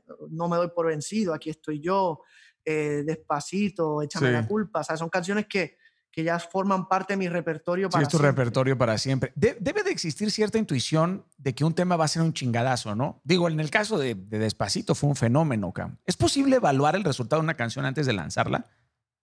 No, yo creo que hay, sí, hay, sí uno siente algo, ¿sabes? Sí uno, uno siente algo y, usando Despacito de ejemplo, el, día número uno que, que, me senté a escribir la canción aquí en, aquí a dos, a dos cuartos de aquí. Has de haber contado un centenar de veces la historia. ¿Cómo fue, Cam? Por favor, cuéntame exactamente cómo me fue. Levanté, esta es mi habitación, aquí está mi habitación. Me levanté corriendo a las 8 de la mañana en calzoncillo al otro lado de mi casa donde tengo un pequeño estudio. Brother, a partir de mañana empiezo a escribir en calzones, cabrón. O sea, te lo juro, brother, te, lo, juro, te lo juro por mis dos hijos que, que no, me, no estoy alterando ninguna parte de esta historia. En calzoncillo salí corriendo, prendí el estudio porque me levanté con despacito, Despacito, Puerto Rico, bendito, despacito, eso era lo que tenía. No tenía más nada. Epifanía total. Dije, wow, esa rima del hito, despacito, Puerto Rico, wow, sabroso. ¿Me entiendes? Hito, ¿cuántas palabras terminan en hito? Yo puedo escribir ocho canciones ahora mismo. Así empezó. Lo grabé y seguí con mi día. Me desayuné, me fui al gimnasio ese día y esa tarde tenía una sesión con Erika Ender. La conozco perfecto. panameña, eh, gran artista, pero... Y pelazo. Y sí. Pelazo. Un súper un super pelo curly. Y, y, ella llega y como muchas de mis coautorías nos sentamos a hablar un poco, ¿no? Como yo he escrito muchas canciones con Erika, o sea que no es que había que romper el hielo, pero haciendo chistes, nos tomamos un café, ¿cómo va tu vida? ¿Cómo va? Los niños, bien, todo chévere, ok. Y ella viene y me dice, mira, ayer estuve con un productor y me, me envió este track por si lo queremos usar para escribir. Y estaba bueno y yo le dije, pero te quiero poner algo. Escúchate esto. La toqué en mi guitarra. Cotito. Y ahí dice, eso está bueno, eso está bueno, vamos a darle. Y así empezó. Continuaron componiendo ahí. y ahí lo hicimos. En calzones. La canción entera. Bueno, no, ya, ya tenía ropa. brother, brother es, una gran excusa, ¿no? O sea, yo la voy a usar de excusa, Lucy. Este, es, que, es que yo, yo compongo en calzones. Este, ¿Me ayudas, por favor? sí, adelante, por favor. No, te preocupes con los calzones, es parte de mí. Eh, es, es parte de, Exacto, exacto. Eh, pero, pero sí, ahí terminamos el tema. Eh, el tema se quedó con una guitarrita por, por muchos meses, porque era como una especie de cumbia en aquel momento. De la manera que yo la toqué, la toqué como media cumbia. Tiene cumbia. Claro, la base, la base de la guitarra es, cumbia. Sí, sí, sí. de hecho, que ojo, cumbia, reggaetón, salsa, todo, todo está así. pasa, pasa como de 89 BPM a 65 BPM, antes del retardando, antes del, del, del, coro. Y luego pasa el reggaetón y sí, sí. Exacto. Entonces, em, yo la grabé con, con, mi guitarra muy mal tocada. era como una especie de, de, camisa negra, de la manera que la toqué. ¿Me entiendes? Em, y la dejé ahí. Seguí escribiendo otras canciones para el disco y se la mostraba a, gente, a varios productores y todo el mundo decía, wow, esa canción tiene algo, wow, wow, wow. Hasta que conocí a los eh, productores de mi disco, que ahora se han convertido ya mi equipo total. Eh, Andrés Torres y Mauricio Rengifo son dos eh, compositores. Mauricio es artista también, Cali el Dandy, él es Dandy. son colombianos, viven en Los Ángeles y como buen colombiano, muy similar a los puertorriqueños, nacimos con ese respeto de la salsa, eh, el pop, ¿me entiendes? Ellos son, son rockeros, pero respetan mucho el pop, entonces saben combinar perfectamente lo que es lo urbano con el pop, ¿me entiendes? Y, cuando lo escucharon, dijeron, en, muy buen colombiano, y ojalá no, no, no, insulte a ninguno, me dice, Marica, Marica, es un hit, Marica es un reggaetón. Está del hijo de pu. Eh, sí, puedo decir muchas cosas más vulgares, pero, pero ahí, loco, se sentaron en mi pequeño, humilde estudio que tengo ahí, que yo lo uso para grabar voces, no lo uso para producir. Entonces la parte técnica de voces está muy bien puesta, ¿me entiendes? Pero la parte para producir, yo tengo un tecladito pequeño, no piensen que es aquí un estudio de, de, de Emilio Estefan, es una humildón. Ahí, ese día, esa tarde, cuando, cuando vinieron los chicos, produjeron el 90% de la canción. O sea, lo que hoy se escucha. El 4S, el 4S, ese puertorriqueño, ¿tú lo viste nacer ahí? Porque eso. Oh, eh, obvio, obvio. Ahí, ahí, dijimos, la, la, canción necesita un hilo conductor. La canción tiene que ser, tiene que ser un reggaetoncito pop. Tiene que, tener, tiene que tener instrumentos en vivo, Fonsi, porque tú eres un artista pop.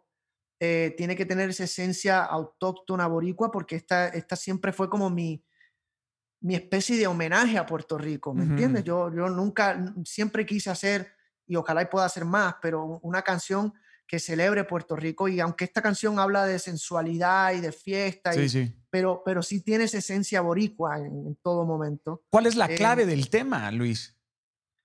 La, ¿Cuál es la clave del éxito del tema? Sí, o sea, es... Eh, O sea, es que ese, ese, ese cuatro es el amén de la, de, de, de, la canción. Es, es, el fraseo, es el conjuro tuyo y de Erika Ende. ¿Qué es, cabrón?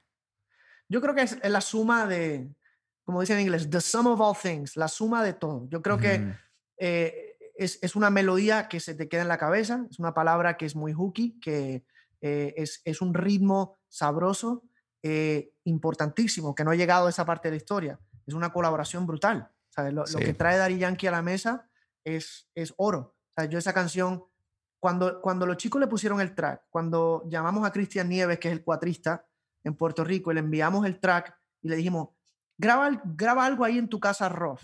Y él lo grabó. Ya de por sí sonaba brutal. Una semana después lo volé acá a Miami y grabamos ese cuatro que ustedes escuchan. Y hay una línea que él hace durante el coro que hace con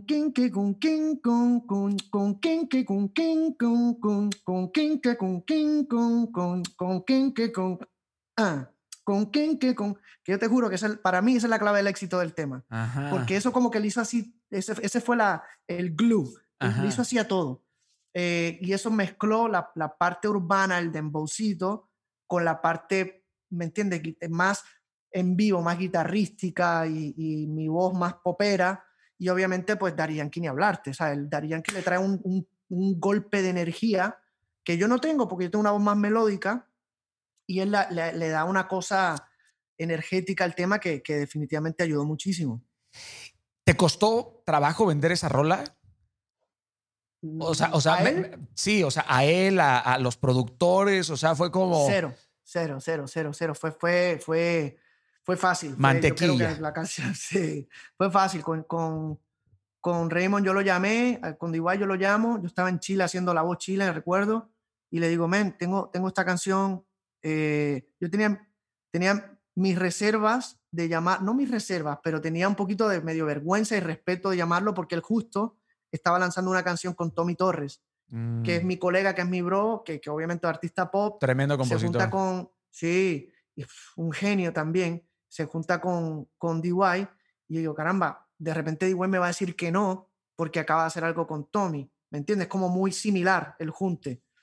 Claro, en ese momento yo no había escuchado la canción de Tommy, me di cuenta que era muy diferente a la mía y que no iba como que no, ninguna se iba a pisar. Eh, le envío el tema a DY, él me llama rápido, me dice, Fonsi, vamos a meterle. Una semana después estaba el, brother aquí en Miami, la grabó y, y, verlo en acción e, es es, es brutal. Por eso yo defiendo mucho el género, de, el género urbano, porque no es lo mismo escuchar la canción hecha que, que, verlo, que verlos crear así, ¿me entiendes? Que ver, esa, ver cómo se transforman y cómo analizan cada palabra, por más coloquial que sea, por más repetida que sea, todo está fríamente calculado por, por el sonido, por el ritmo, por el, ¿me entiendes? Es, es, es, muy difícil hacerlo, es muy difícil hacerlo. La gente piensa que las palabrotas son más difíciles por el vocabulario, pero no necesariamente. Esa simpleza también tiene su, su, estrategia. No, la simpleza no carece de, de, complejidad. Eso es una, una realidad. Hablando, hablando con Yuri, que, que, me dijo, empecé a hacer canciones de reggaetón y me dice, bueno, Yuri tiene una voz espectacular, ¿no? De las, mejor, de las mejores cantantes de, Latinoamérica en mi, en mi, caso, eh, o bueno, en mi perspectiva. Pero me decía... Eh, Daniel, eh, yo estoy acostumbrada a, engolar la voz, ¿no? A colocar, a utilizar otros resonadores, el fraseo, eh, la forma en que uno eh, interpreta. Me dice, es, es otro universo. O sea, es, es muy complejo hacer lo que ellos hacen. Claro, claro, claro. A mí como compositor he tenido que ajustar mi manera de escribir canciones. Antes uno hacía una canción y era verso 1, verso 1, precoro, coro, verso 2, precoro, coro, puente, coro Hoy día uno hace un verso cortito. Antes el coro entraba al, minuto uno. A un minuto era como, la, como una canción perfecta. En el minuto uno entra el coro. Sí, sí, sí. Ahora Hasta medio matemático. Al, segundo 20, ¿me entiendes? Al, segundo 18. O empiezan con el coro, O, empiezan con, el coro. Y después del coro no vas a un verso 2. Vas a un chanteíto, vas a otra cosa. ahora, ahora es cuántos hooks yo puedo poner en una canción. Y eso... Como punchlines. Eh, sí, eso el, el, género urbano lo cambió, en todos los géneros. Lo cambió en el pop, en lo tropical. Ahora, ahora es esa necesidad de seguir dando nuevos hooks y nuevos hooks y no regresar a, donde viniste. Lo único que se repita, por supuesto, es el coro. Pero, pero me parece chévere, me parece que, que bueno, nos mantiene a nosotros pegajoso y, y, absorbiendo y, y como que inspirándonos eh, entre todos. Y busca ser pegajoso, ¿no? Al fin y al cabo. Total, Digo, no todo lo pegajoso es bueno, ¿no? La gripe es pegajosa, el coronavirus es pegajoso. ¿no? esa, parte, esa parte no. esa parte no. Pero tú sabes cuántos views tiene en YouTube despacito? Seis billones. Sí. O sea, seis billones. Somos siete billones de personas en el mundo. Esta rola la han escuchado hasta los que aún no nacen, cabrón. O sea. Sí. Sí, estamos ya llegando a los 7 billones, una cosa así, está como en 6.7, 6.8 billones, Luis. Bueno, de esos billones de views te aseguro que te aseguro que mi mejor amigo le sumó como unos 100 por ver a Zuleika Rivera, ¿no? O sea, eso.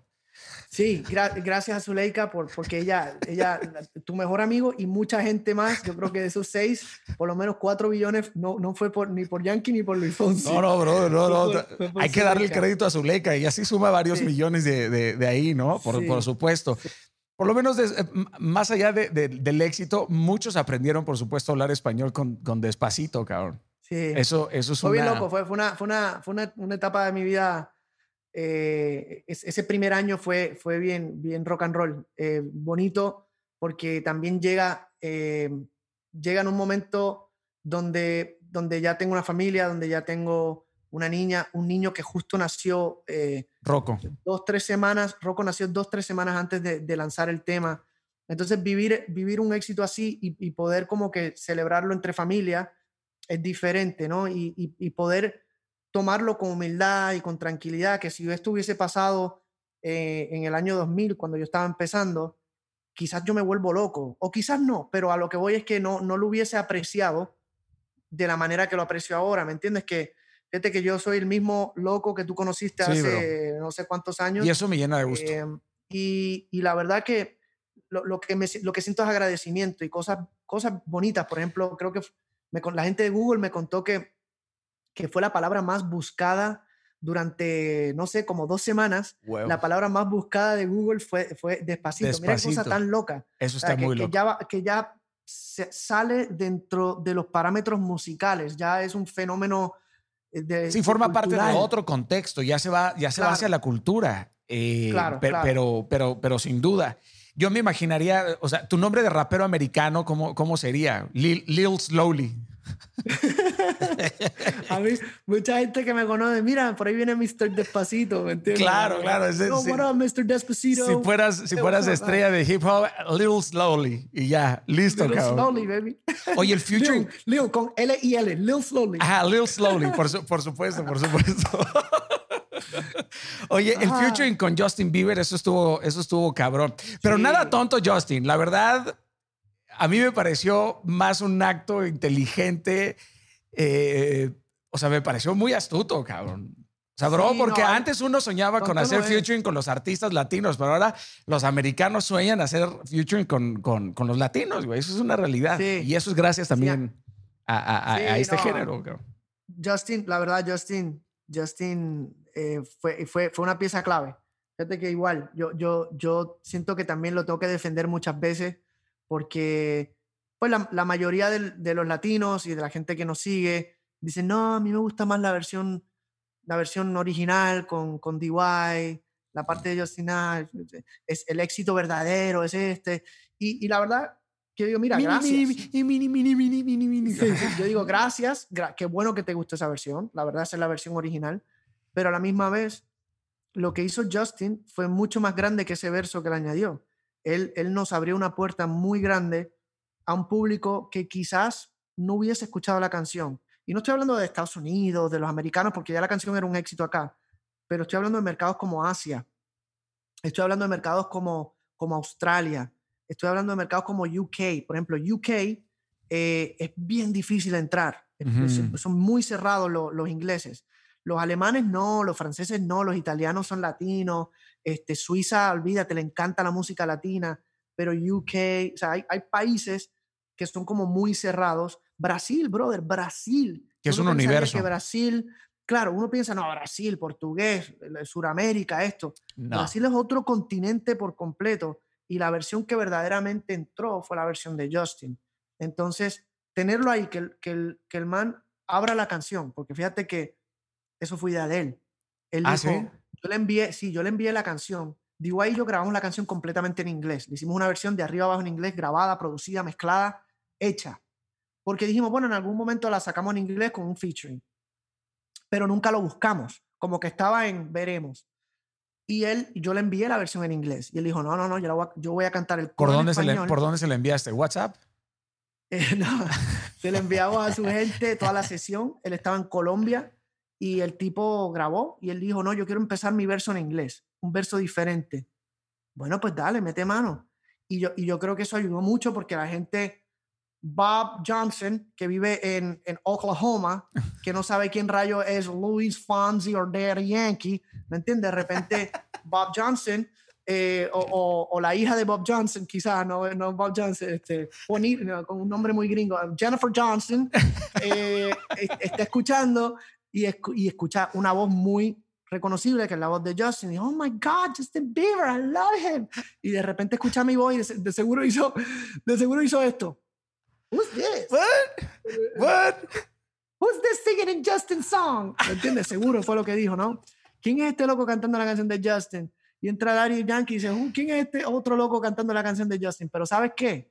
Que le gustó, que le gustó y la compró y la volvió a escuchar y la volvió a escuchar. Y cuando fuimos al concierto, fue al concierto, ¿me entiendes? Eh, entonces, Bro, gracias Justin. yo me sentí, Gracias. Yo me sentí tan orgulloso, la neta, de ti.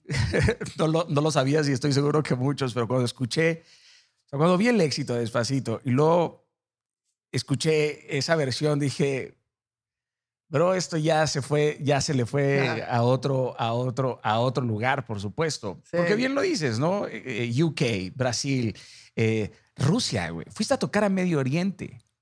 Sí, sí, O sea, sí. güey, ¿cómo poco tocas en hicimos un Medio Oriente con, con las bailarinas que tienes? O sea, el- No, pues no, ojo. Hace justo mi último concierto antes de la pandemia fue en Arabia Saudita, bro. Arabia Saudita. shit. eh, y y fue la increíble. primera vez, la primera vez que, que eh, permitían bailarines eh, Ah, sobre el escenario. Masculinos, masculinos. No me pude llevar eh, a, la- a las niñas. Masculinos, pero ojo. Los, destro- los destrozas, steps. claro. Baby, baby, baby steps, por lo menos dejaron a, a los muchachos que bailaran, pero sí hemos ido a otros sitios, Dubai, Abu Dhabi, que sí las podían bailar las bailarinas, pero súper tapadas, súper cubiertas, y los pasos de baile. Eso es lo que te iba a decir, güey, porque el paso de Sí. baile de despacito, donde chocas la parte frontal de la Sí. cadera, güey, yo lo Sí, intenté. Despacito. Sí, güey. O sea, yo lo intenté para verme sexy así como tú y me rompí el hueso, cabrón, ¿no? O sea, o sea tu, tu video debería de venir con un disclosure que diga no lo intente en casa, güey. Mira, escúchame, nosotros nos reíamos durante el concierto porque er- es tan, ra- o sea, de por sí es un baile muy sensual, muy dirty dancing. Claro, eh, que esa siempre fue mi inspiración. Yo dije, quiero que sea como un rollo dirty dancing latino. Entonces, eh, imagínate nosotros que hacemos la canción todos los días, que ya, ¿me entiendes? Hay un muscle memory que uno ya está acostumbrado a hacerlo de una manera y, y vamos a estos lugares donde nos piden que sea mucho más, you know, eh, cuadradito y mucho más, yo le digo mucho más Disney, es mi manera. Hoy, hoy, nos toca Disney y te juro que nos reímos porque entonces todos los bailes son así como que despacito, todo es como chiquitito y no, no nos podemos tocar, ¿me entiendes? Claro, claro, claro. Es Bajo muy- impacto, güey. Bajo, me- bajo impacto. Yo me cago en la risa. No, no, no, no, es muy- pero a lo mejor si va a ser así de sexy, pues uno puede ser así. O sea, a lo mejor no lo tocas, pero.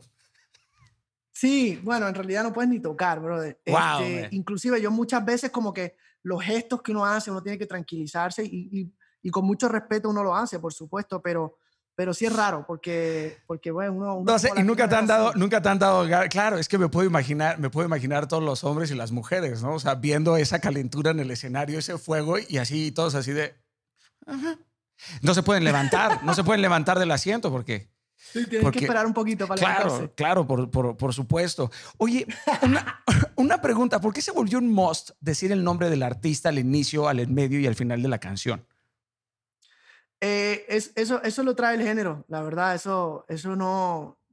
Yo, yo, por ejemplo, no lo hago, yo nunca digo mi nombre. O sea, yo no soy de esos artistas que Luis Fonsi. O sea, Ya, no. es que yo me imagino a los Doors, imagínate a, a- a los Doors, ¿no? Riders on the Storm, Jim Morrison. Brain Manzarek, John Densmore, Riders. So this is the end. Jim Morrison, Lizard King. Imagine John Lennon, all the people. No me lo, no, no, güey, no me lo, no me lo. ¿Cuál es la versión más extraña sin autorizar que has escuchado de Despacito? Güey? Porque, bro, yo escuché unas, o sea, escuchaste Despacito en, en gaélico. Sí, sí, esa la escuché. Eso es, eso es como, una época que, que me llegaban todos los días por, por WhatsApp versiones y versiones y versiones y versiones. Algunas espectaculares, pero cosas espectaculares. Otras muy locas, otras tocadas con instrumentos exóticos, otras con mujeres eh, eh, con poca ropa haciendo ruidos. sí, sí, sí. su- o sea, cosas que Sí, dices, sí, favor, sí, ¿cómo bro, sí. Eh, otras que, por ejemplo, que las usaban para campañas políticas. Que, Bad. No, brother, eso que hizo Nicolás Maduro, perdón, esa es la Sí, peor ah. versión. Digo, todo lo que hace Nicolás Maduro es una mierda, pero, pero Sí, sí, sí. Es, es infrahumano el, el tipo. Pero lo, lo utilizó en el Ahí tuvimos que 2017. hablar, Ahí, ahí tuve que alzar la mano. Fíjate, Ah, yo todo lo aplaudo y cool, pero yo dije, hey, hey, time out, time out. Esto no, esto no se puede hacer. Claro, se robó la canción. Sí, sí, sí. No sí. pidió autorización, me imagino. No, por Porque eso fue para la no. constituyente, güey, del 2017. Fatal, fatal. ¿Ves, Maduro? ahí- Todo te lo robas, todo lo haces mal, güey. No, no, no. Yo ahí rápido eh, usé mis redes sociales, que yo nunca uso las redes para, para temas políticos y eso, pero yo, yo dije, no me puedo quedar callado porque yo lo menos que quiero es que la gente piense que esto fue aprobado por. Claro, Nosotros bro. le hablé, le hablé a DY, yo dije, bro, yo voy a escribir algo para que sepa. Y me dice, no, no, no, yo vi también, voy a escribir. Y, y ambos nos expresamos, y la Erika también nos expresamos diciendo, oye, nosotros no tenemos nada que ver, por favor, quítenlo, quítenlo, porque tú no puedes usar una canción sin permiso así. Y menos tú. No, exacto. Y menos, y menos tú, brother. si, y si menos tú. usa otra, pues de repente uno mira para el otro lado, no pasa nada. Claro, pero tú, menos tú, señor, tú, usted no, usted no, porque usted es un dictador. No, bro, la, de- la versión de gaélico parece, parece eh, que van a sacrificar un, un vikingo a Odín. Así. wow, sí, es una buena manera de ponerlo. Sí, sí, sí, sí, sí. Es una, es una, es una maravilla. La neta es una maravilla. Escuchar todas esas No, hay- versiones hay, es una historias cura. bonitas. Mira, ahí una vez estaba, estaba en, estoy tratando de pensar en, en Budapest. Estaba en Budapest, estábamos Uf. haciendo un concierto, con una, una de las ciudades más espectaculares que, que he visitado en, en mi vida. Me sumo contigo. Este, no, no, no, no, no. Es, ese, es- ese paseo ahí por el río, olvídate, ni, ni hablar. Uf, En la noche, cuando todo está iluminado desde esas luces así sí. amarillentas. Cruzar de Budapest, uf, es una maravilla, no, no, no, sí. demasiado. Em, estaba, estaba caminando y había, a- a- había una niñita tocando eh, la canción en violín. Así, un street performer. Y, y te juro que, que, que como que llegó un momento que me emocioné, ¿sabes? Como que uno se emociona así, no de, ah, qué Coño, bonito, como que, ¿Cómo no? ¡Buah, qué duro! ¿Sabes? Que, que, que de por sí la niña tenía como una, un look súper angelical, ¿sabes? Estaba ahí, ella obviamente no sabía que, que yo estaba, ¿sabes? Yo pasé, no no me atreví ni a saludarla, o sea, yo me quedé como en la fuerita así mirando y dije, wow, qué, qué momento tan, o sea, qué foto mental tan brutal estoy viviendo ahora mismo, ¿sabes? Un boricua de Bayamón, Puerto Rico, que está en Budapest escuchando a esta niña tocando su canción en violín. ¿Quién carajo se hubiese imaginado eso cuando yo estaba em- imitando a menudo en, en, en la marquesina de mi abuela? de tu ¿me abuela, brother, qué chingón. Este, o sea que fue, fue, fue- ahí me dio como un, un así, una, mira, lo digo y se me paran los pelos. Me dio un momento así de, wow, qué loco esto. Y seguí caminando así como que con el pecho inflado, ¿sabes? Fue, fue muy bonito. Claro, soy parte, soy parte de una historia que supera, que supera lo que, lo que yo hubiera podido imaginar, cabrón. Sí, mira, y yo digo, si todo se acaba aquí, si no tengo un hit más en mi carrera, ¿sabes qué? Me, me, me, me, voy orgulloso, me voy orgulloso de este momento. Puta, yo creo que yo creo que vas a continuar, bro. Vas a continuar. Sí, ojalá- sa- ojalá sacando- no, cuento, ¿no? estoy, estoy seguro. Bro, lo has, lo has hecho. Lo has hecho. Mira, lo que pasó con Despacito, yo no me doy por vencido. Que yo estrené tu video en, en, en Ritmozón Latino, me acuerdo. Sí, Eh, me acuerdo también de ese, ese featuring que hiciste eh, con, con Noel, con Bisbal y, y Alex, y Alex Intec, que es, que es sí, increíble. Pues todo lo que has hecho, bro. O sea, Afrojack, este, eh, Eros Ramazzotti, eh, Gianluca Biacchi, que eso está muy random. Sí, este, esa fue una de esas cosas así locas que... sí, eso está. Ednita Nazario se llevó un Grammy con rola tuya, men. O sea, Sí, sí, sí. la- la- ¿Sientes ansiedad a veces por todo eso? O sea, ¿afrontas la ansiedad? No, cero ansiedad, cero ansiedad y, es la típica pregunta que todo el mundo me decía, no, ¿y después de Despacito qué? Me lo preguntaban, me lo preguntaron después de, de No me doy por vencido. ¿Qué vas a hacer después de No me doy por vencido? Bueno, pues hice Aquí estoy yo, que fue mi primer Grammy. Este, ¿Y qué hice después de Despacito? Bueno, hice Échame la culpa, que tiene 2.9 billones de views. ¿Me entiendes? Que obviamente si lo comparas a Despacito, no, no, no llega a esa grandeza, pero, pero, no, pero el, sexto video. Pero el tiempo es otra historia. Claro. O sea, cuando salió esa canción era otra historia, era otro momentum.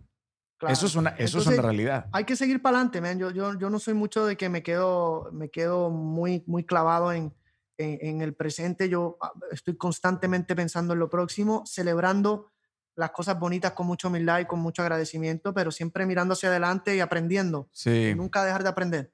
Está, está de poca madre esa actitud, este, Luisito. Me estoy, me estoy enfocando hacia el, hacia el final. Quiero hacerte unas cuantas preguntas más si estás, si estás de acuerdo. Este. Coño, no, no son unas cuantas, son un chingo más. Este, voy, a tratar, voy a tratar de ser lo más, lo más ágil posible. Eh, hablando precisamente de ese momento cuando nace, cuando nace tu hijo, ¿hubo algún gran desbalance en, en tu vida? O sea, entre el éxito eh, los hijos, eh, eh, el rol de ser padre, de, ser marido? Fue, fue un momento de, poco sueño, de, mucha, de mucha adrenalina, así que lo recuerdo. Ese, el, 2017 fue un año que hermoso, profesional y personalmente quizás el año más importante hasta ahora de, mi vida. Eh, y, era bien loco porque obviamente em, la promoción y la gira se expande en vez de puros países latinos, se expande literalmente al mundo entero. Eh, en vez de hacer entrevistas con, con medios latinos, estaba haciendo entrevistas con todo, todo tipo de medios, todo tipo de idioma, con traductores, con... fue, fue, bien loco, o sea, se multiplicó eh, todo y suma a eso que tienes un bebé en la casa, que, que, llegas y cuando llego a mi casa, yo soy papá. O sea, yo no, no, no, no, pienses que en mi casa no hay niñera. Eh, en mi casa sí tenemos una señora que nos ayuda por el día, pero se va a las 5 de la tarde y, y, nos quedamos mi esposa y yo. Aquí no hay un staff de, de, gente que cuando se levanta el niño en la noche le dan comida. No, a mí no me criaron así. Eh, y, y, por más plata que uno tenga, yo no, no quiero, o sea, no, no quiero, yo quiero levantarme, yo quiero darle... Es tu rol, bro. Es tu rol. Sí, es, parte de ser papá. Sí. Entonces, y, así, y esa es la visión de mi esposa también, cosa que le aplaudo todos los días. Eh, entonces, tú imagínate, yo, yo recuerdo, nosotros nos turnábamos, Rocco se levantaba tres veces por la noche y, y, yo ahí como que medio dormido, mirando el teléfono, viendo las, cómo iba a ser mi itinerario el próximo día. O sea, entrevista empieza a las 7, para, y sigo y a, las 8 agarras el vuelo, tengo que empacar para tres semanas, qué me voy a llevar, qué no me llevo, qué me puse, necesito ropa. O sea, era, era un constante, pero qué rico, te lo juro que era, era, era como un estado de, de era una cosa bien loca.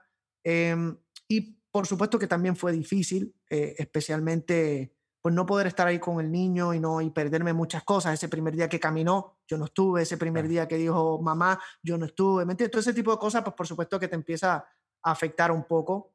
Eh, pero yo siempre, y gracias a Dios tengo un gran equipo de trabajo y mi, mi, manager y mi disquera, lo entienden cuando yo digo, oigan, time out, tengo que regresar a casa, necesito dos semanas sin una fucking entrevista, entrevista, sin un phoner, sin un saludito para la radio. Denme un briquecito de dos semanas y yo te prometo que después de eso yo sigo como un guerrero, porque yo, yo soy el tipo más trabajador. Es que está, está, cabrón, ¿no? Porque, y, sí, y sí lo entienden. Claro, está cabrón porque al fin y al cabo ya la soledad es un lujo en tu caso. Cabrón. Sí, sí, sí, sí. O sea, es un, eh, eh, eh, es un lujo. ¿Sientes alguna carga por esto? O sea, ¿hay, hay carga a veces? No, no, fíjate, no, llega a eso. No llega a eso porque yo creo que he sabido balancearlo. He sabido balancearlo y, y como toda la vida, nosotros nos quejamos y, ay, estoy cansado, necesito un break. Pero te dan un break y, dos días después uno dice, ya. Estamos hechos, estamos hechos para eso, bro. Entonces. Eh, es un síndrome, yo muchas creo. Veces nos quejamos, sí, sí, nos quejamos muchas veces, y, pero, pero esto es una adicción hermosa. Es una adicción hermosa y, y ahora que estamos viviendo esta pandemia, esta ha sido la, prueba más grande, porque mira que, mira que yo fastidié, que necesito wow, ¿cómo sería estar en mi casa un mes entero y tener una rutina y poder almorzar con mi familia todos los días y poder ir al gym todos los días y poder estados idílicos en esa silla de mi patio que nunca me he sentado en esa silla de mi patio nunca. Qué bonito sería. Y ahora estoy diciendo sáquenme de aquí por favor invéntense un viaje a algún sitio necesito el público ¿me entiendes? sí está acá. Y lo que más uno extraña es el público. Eso es una eso es una realidad bro. Eso es una realidad. el año pasado me en el 2019 me tocó dar más de 130 conferencias y, y, y, sí, y sí llega un momento en donde dices, me voy a volver loco, pero es un fuego que quema por dentro, pero es un fuego que necesitas para seguir vivo, güey. O sea, como que... Totalmente. Es algo que uno va persiguiendo, es, es, es, un, es un alimento que no, no hay forma como de describirlo, ¿sabes? Y fíjate, uno de mis estados favoritos es la, es la nostalgia. ¿Tienes algún estado favorito? el, sueño. bueno, cuando estoy borracho en la noche. Claro, eh, claro, claro. ¿Eres, bueno para beber? No. Normal, normal. No, no, no soy. O sea, no, no soy rock and rollero, pero sí una copita de vino por aquí por allá no viene mal. Ya, ok, ok, ok. Te, la compro. Normal. ¿Tienes alguna parte vulnerable? ¿Alguna parte vulnerable? ¿O algo que te avergüence de ti?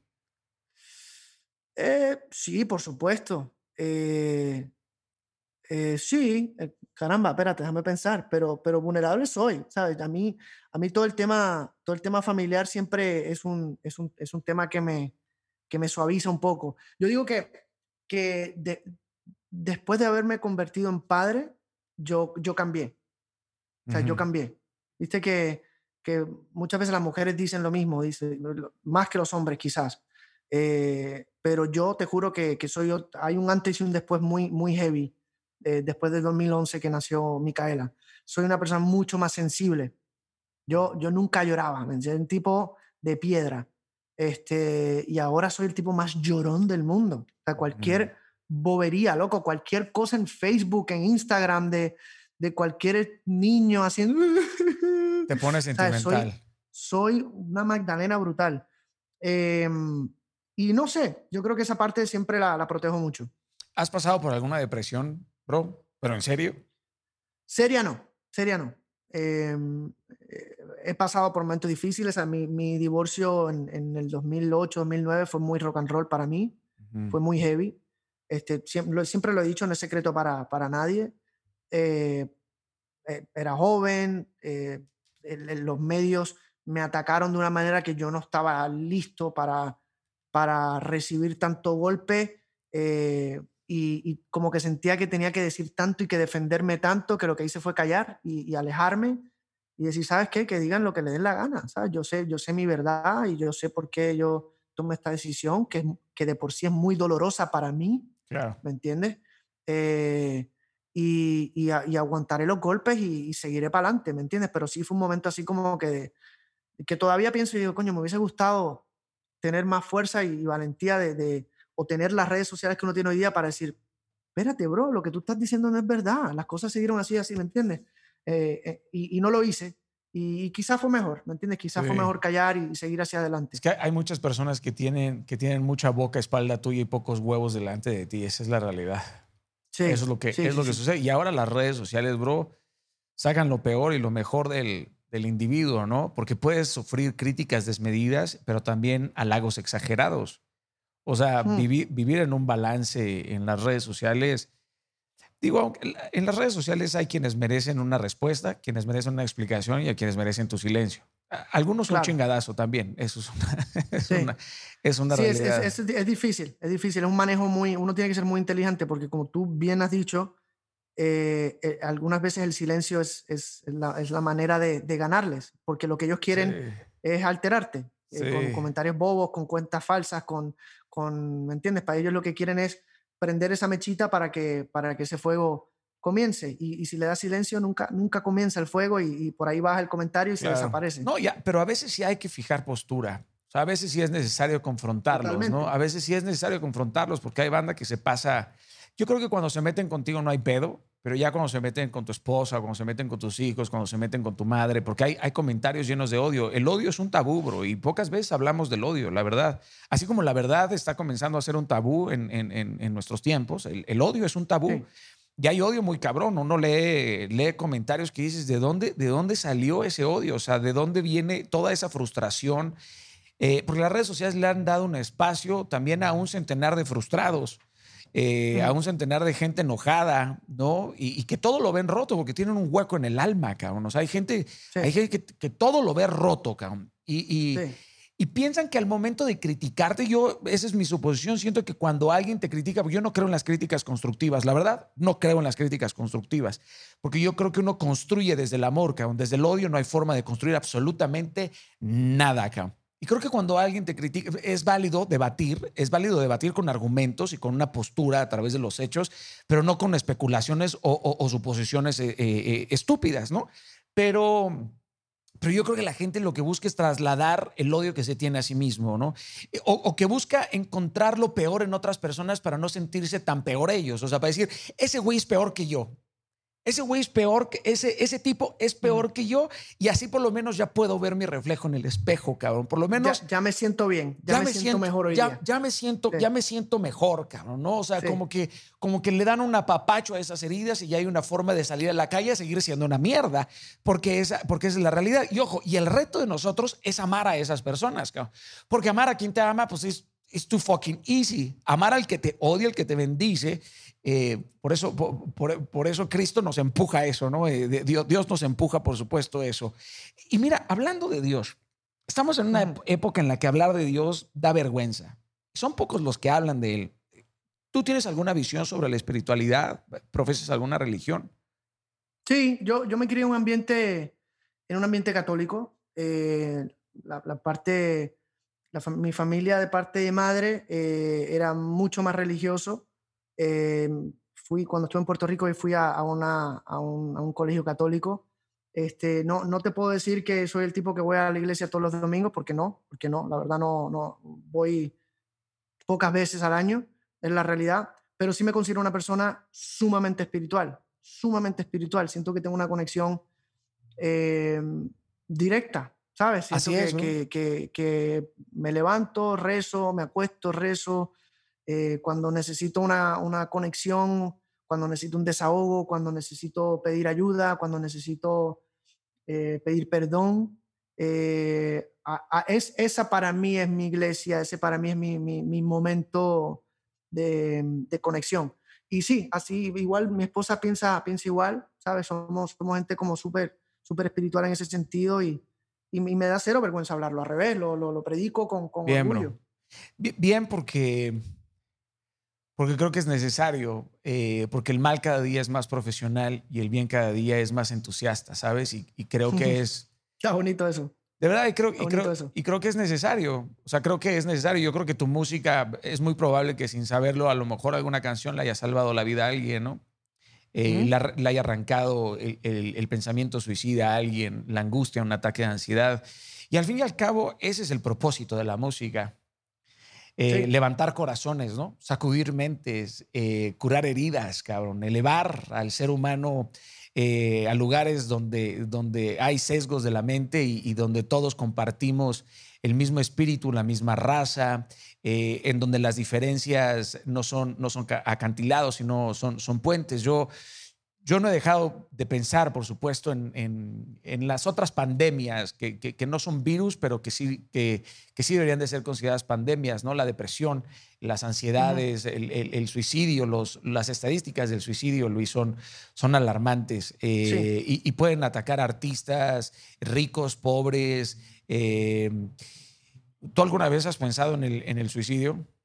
No, no, gracias a Dios nunca. Cuando, cuando, hicimos, cuando hicimos la canción No me doy por vencido, eh, accidentalmente eh, eh, tuve, tuve o, de una manera muy bonita, tuve la, la oportunidad de, de, conocer mucho más del tema, porque la canción se convirtió como una especie de, de himno de esperanza Y, y, me, y, me, y de repente me encontré con muchas historias de gente que, que, que, la canción las ayudó y, hablé con no sé por qué, pero había un perfil de, de, jóvenes, niñas, em, por ahí entre los 13 y 18 años, por decir, una, una, una franja ¿no? de edad, eh, que en varias ocasiones me confesaron entre lágrimas, me dijeron, mira, gracias a tu canción yo, yo, yo estoy viva, yo estoy viva porque yo estaba atravesando tal, tal, tal, tal, tal cosa. Y la verdad que esa canción me, me dio energía y yo me dice, coño, qué cosa eso, Eso es más grande que cualquier despacito, bro. Totalmente. eso es mucho más profundo. Eso, eso es 10 veces más importante que, que, cualquier premio. O sea, brother, esa es, esa es, la verdad de las cosas. Estamos hablando de, de, de, la vida de una persona, ¿no? Entonces Es, es, muy, es muy poderoso. Eso es muy poderoso. Eh, e, esas, esas, esas anécdotas, estas conversaciones que he tenido con, con, con jóvenes que están luchando contra el cáncer, que, que necesitan ese empuje para, que están atravesando terapias horribles eh, em, y, que necesitan ese empuje y que la música, lo que como así empezamos nuestra conversación, ¿no? Que la música cura, la música, como tú bien dijiste, ¿no? Dios creó la música antes que, que creó el planeta, loco. Es, es, que es, es, que es una medicina muy, muy importante y, y, por eso por eso yo la respeto tanto, ¿sabes? Por eso para mí es eh, la música es mucho más allá que tener un hit. ¿Qué canción? Eh, o, que tener muchos followers en Instagram, ¿sabes? Es, es una, una, herramienta muy poderosa. Agree, bro. Eh, ¿Qué canción va a sonar en tu, en tu entierro? No sé, que, lo, que no, he pensado en esa... No, nunca he pensado en eso. Ojalá y falte tanto que todavía esa canción no, ojalá y la escriba de aquí a 40 años. ¿Me entiendes? De aquí a 50 años la escriba y, y, entonces la pongan. Sí, sí, sí. ¿Tienes, ¿Tienes alguna canción favorita? O sea, que puedas escuchar 50 veces. Em, cualquiera, lo más, cualquiera de Juan Luis Guerra, o sea, Estrellitas y Duendes, Bachata Rosa eh, de Juan Luis Guerra. Las eh, abejas. Eh, Niagara en bicicleta. y en inglés em, hay un tema, lo, lo más seguro no, no lo conoces, es de Bonnie Raitt, se llama I Can't Make You Love Me. No. Es, una, es un I Can't Make You Love Me. Es una de esas baladitas. Lo voy a anotar, cabrón. I Can't Make You Love Me, Bonnie Raitt. Eh, han hecho muchas versiones, eh, pero es, es, un tema muy especial. Pero cuando, cuando hablas de canción favorita, man, Bachata Rosa, Estrellitas y Duendes, Ojalá que llueva café, es que el maestro Juan Luis. No, máster. Juan Luis Guerra es un, es un máster. Máster y bendecido, y bendecido por Dios, talento incomparable e, e, e, inigualable, la verdad. Sí. Eso es una realidad. Bueno, el tema, el tema que hice, curiosamente, el tema que hice de, de, audición de Luis Miguel, Hasta que me olvides, cantada por una de mis voces favoritas, Luis Miguel, escrita por el por, Juan, Luis. Y hiciste un dueto con Juan Luis también, aparte, ¿no? Sí, hiciste un tema que le escribí a mi hija. Un tema, un tema que le escribí. Se llama Llegaste tú. Oye, yo, me, yo me acuerdo que tú eras muy bueno imitando acentos, güey. No, manches, güey. Este, yo me acuerdo que tú, gusta, me gusta imitar. tú me enseñaste el, la diferencia entre el cubano y cómo dice un cubano corbata y cómo dice un puertorriqueño corbata la corbata, hacer que volar contigo, soy cubano, con la papa a la boca, o cubano dice, oye, la corbata, el caballero, y el puertorriqueño dice corbata, corbata. La corbata. La Nosotros decimos, Puerto Rico es con L, la corbata, el cubano es, eh, usan como una especie de corbata, pues ellos hablan así como más. ¿Y te sale el colombiano? El, colombiano, el único que me sale, medio, medio me sale el paisa porque es así que, que marica pues, que vos pues marica, esto así como informal. A mí me encanta el colombiano, es mi favorito. ¿Venezolano? El venezolano es como, chamo, qué vaina pana, ¿cómo está la vaina, chamo? ¿Qué pues, eh, el pues. El pues. El pues es, es, es, necesario también. El coño también. Al, al, de nosotros. sí. ¿Español? Chévere, usa mucho chévere. ¿Español? Ah, joder, tío, la hostia, tío. A ver, es un poco de gente aquí. mi, señora es pues española, pues pero, como es del sur, como es del sur, pues no tiene. No, de Andalucía. No, habla con la Z, no habla con la Z. Además de que lleva mucho tiempo ya acá, o sea que ya, ya está. Ya, ya, está más boricua que nada. Podríamos hacer, podríamos hacer, has visto el, doble, el español del doblaje Discovery Channel es lo máximo, güey. Me encanta. Es, Estamos viendo como la cebra está comenzando Está comenzando a copular. El, el lobo estepario. me, gusta mucho el chileno. El acento chileno me parece muy, muy divertido. ¿Cachai, huevón? Pues nada, ya estamos. Y todo arriba, pues, huevón. Todo como que todo muy arriba. Al tiro, pues, huevón. Al tiro, pues, huevón. Es cierto, es cierto. Tiro, ¿cachai? Cachai, cachai, cachai. Está, está buenísimo. El argentino, boludo, viste, es todo como, che, boludo. Che, andate a cagar la mierda, ¿viste? Y, aparte se, se, enojan en, de 0 a 100 en dos segundos. Y viste a la loma del orto. A la loma del orto, a la concha de la loma. Porque, porque empiezan quedito, empiezan a decirte así y de repente te están diciendo ¡qué mierda! me encanta.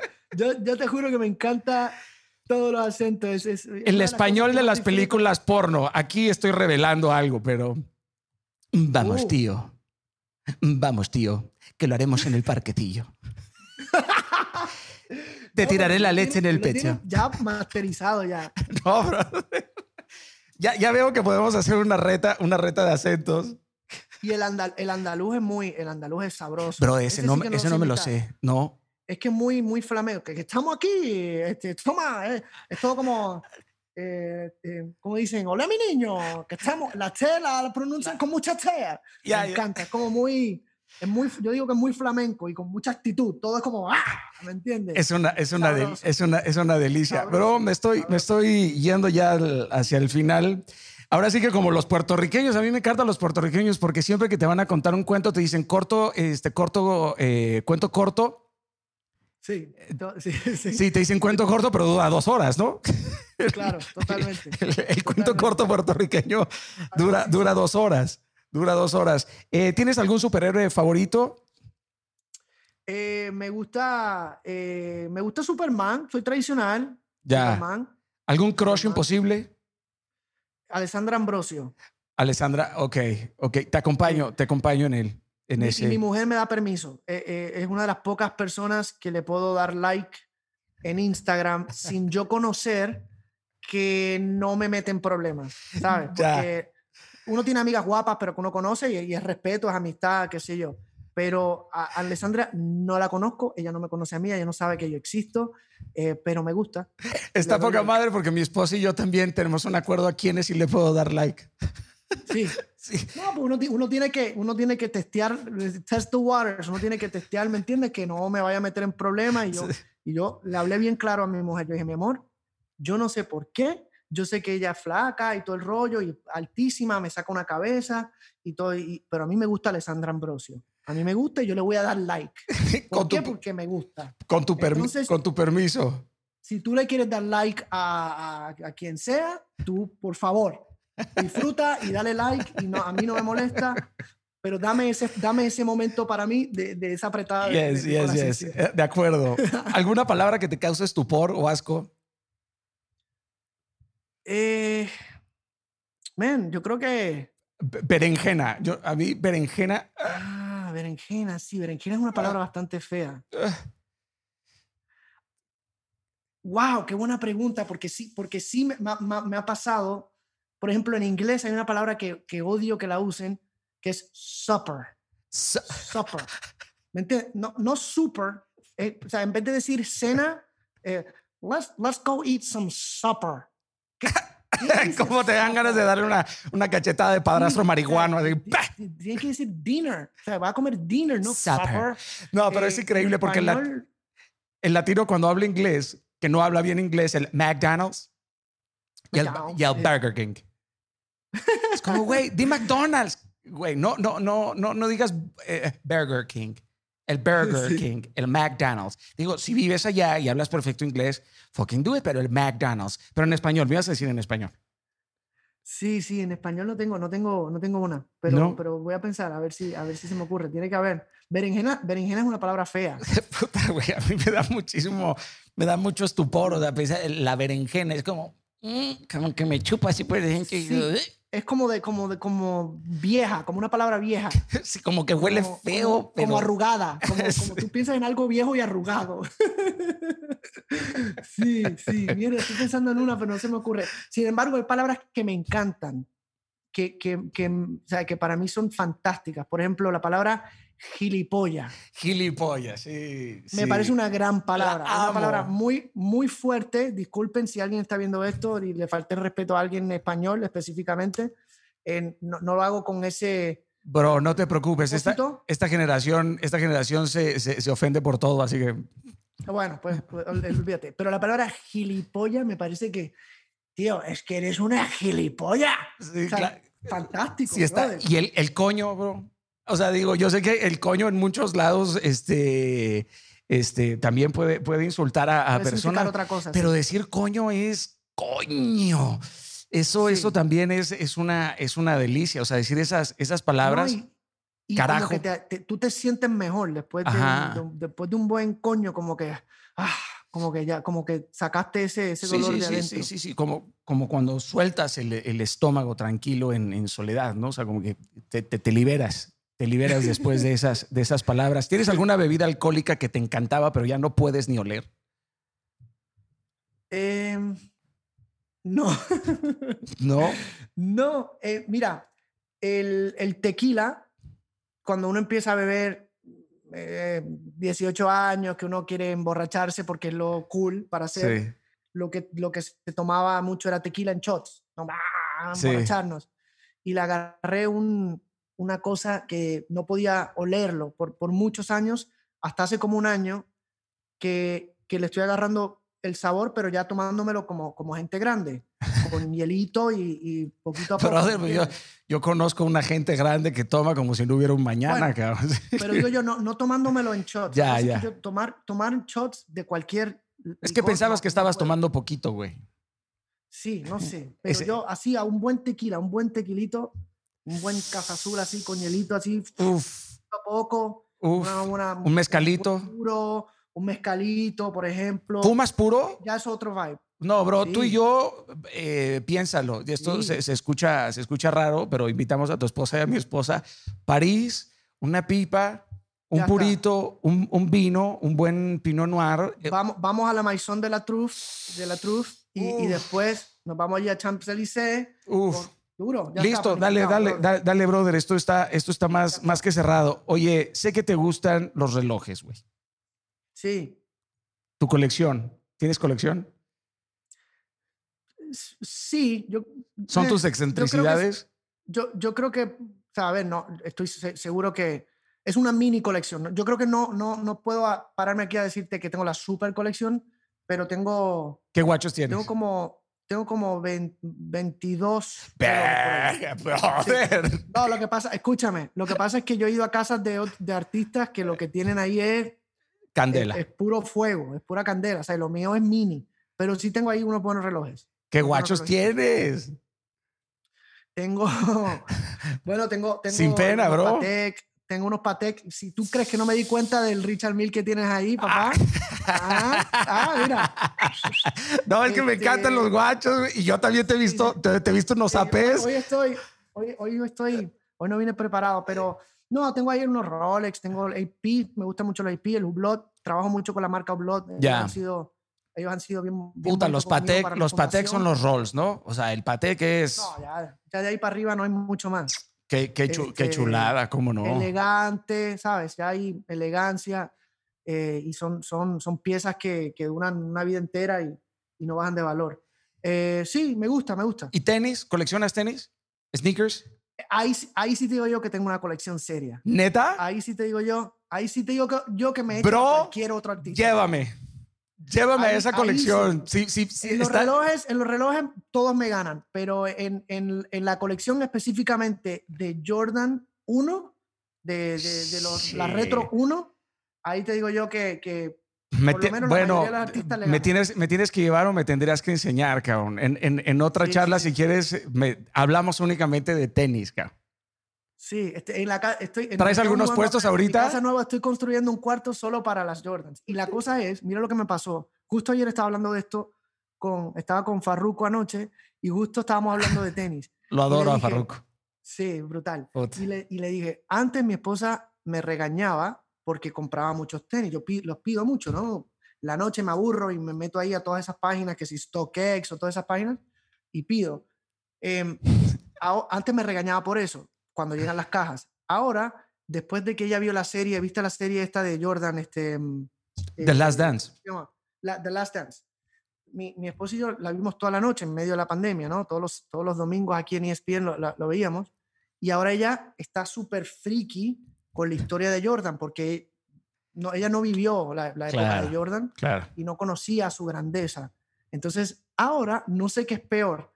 El hecho, antes me regañaba, ahora cada vez que yo compro una tenis, se la tengo que comprar otra a ella. Entonces, ahora me salió un dos por uno. Coño, bro, te tocó doble entonces. Entonces la flaquita está teniendo una super colección, cosa que me encanta verla con Sí, jeans y sus sí. Jordan, ¿me entiendes? Sí, Cool, son una delicia.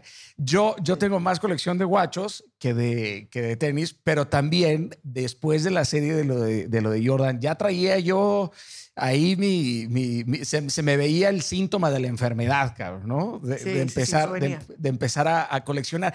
Y muchas personas piensan que es una extravagancia eh, estúpida, pero no, tiene otro contexto, más allá, más allá de ser presuntuoso. Y, o sea, lo- los relojes, bro, o sea, el- el- la ingeniería, ¿no? La- el arte que hay detrás para darte un segundo, ni siquiera, ni siquiera es, un, es, es parte de un lifestyle y, y aparte es parte de una inversión, por supuesto, para la gente que Y es una- comprende de- los guachos. o sea, superinversión. son súper inversiones. Hay guachos que se, que se elevan el 80, 90, 150% al, a, a- a los seis meses, dependiendo obviamente de cómo, de, de cómo se maneje el, el mercado. Y luego uno se vuelve medio freak, empezar a buscar ciertas piezas, el Rolex que tiene no sé qué, que no sé cuánto, que el detalle, no Sí, sé qué sí, chingados. Eso Ediciones especiales. sí. es una, es una, es una, es una delicia. Este, pero bueno, podríamos hablar de, de eso un centenar, un centenar de, de horas.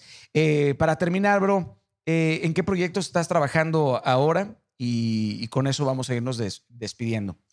Pues mira, sigo, sigo, estoy, sigo grabando el disco, escribiendo muchas canciones, eh, bien loco porque estoy haciendo muchas eh, sesiones virtuales, a- a- así como tú y yo estamos hablando, Yeah. Con un productor, y, y- pero, pero es, es bonito escribiendo, eh, colaborando con, con muchos artistas. Acabo de lanzar hace, hace unos días un proyecto completamente diferente a lo que yo hago, pero, pero me emociona de, de una manera más pura, que es un, hice una versión, ¿conoces la canción Baby Shark? Baby Shark. Sí, claro, pues, Universal está sacando eh, este proyecto eh, que son canciones de niños cantadas por, por artistas, por artistas Qué- como nosotros, ¿no? Qué cool, Está, eh, que si Yatra, eh, Carol G, no sé quién más. Em, y y me, me preguntaron qué canción quieres cantar. Y yo dije, man, yo quiero hacer Baby Shark porque es la canción favorita de mi hijo y porque es el segundo video más visto de YouTube. Eh, y lo sé, no porque es un friki, sino porque mucha gente me pregunta, oye, eh, despacito el número. What? Se frició el señor. Ay, ah, Ahí está, ahí, está- ahí estás. así por un segundo. Ahí está, yo también te, yo también te perdí ya. Creo que ya, creo que ya regresaste, bro. No, ahí, Ahí, sigues. estamos, ahí está, ¿me ves? Mm, Sí, pero, pero te, te- te puedo tomar un screenshot y hacer un meme. De hecho, ¡Oh! lo voy a hacer. Ah, me- sí. Me vale Sí, en mi- madres. en, mi, en mi pantalla, Listo. en mi pantalla me vi, ya me vi, ya me vi. Pero, pero espérate, ¿todavía estoy stuck en tu pantalla? Yes, bro. Estás todavía. A ver, quita el video y vuélvelo a poner. Dale, dale, voy para allá, espérate. Stop video, stop video. Up. A ver. Regresa. Ya me ves. Ya, pero ya tengo tu meme, güey. Me quedé, me quedé como así. Sí, así te puedo decir. No es que sea un freak, pero si te pongo una risa sería así como. Pues, Pero me decías lo de Baby no sé, Shark. No sé dónde me quedé. Baby Shark, sí. Mucha gente me preguntaba, ah, man, que este, algún día Baby Shark quizás le gane a, a- a Despacito eh, por, en temas de views. Sí, pero sea que- por Luis Fonsi. Pero entonces, claro, entonces yo dije, bueno, qué cool, que, que me encanta la canción, mi hijo la canta siete veces al día. Este, yo dije, ¿sabes qué? Voy a hacer mi versión. Entonces hice mi versión y lo más, lo más bonito del proyecto es que de una manera muy orgánica, que yo no, no lo forcé, porque si lo hubiese forzado no hubiese pasado. Mientras estoy grabando la canción, mi hija entra y me dice, papi, ¿qué tú haces grabando Baby Shark?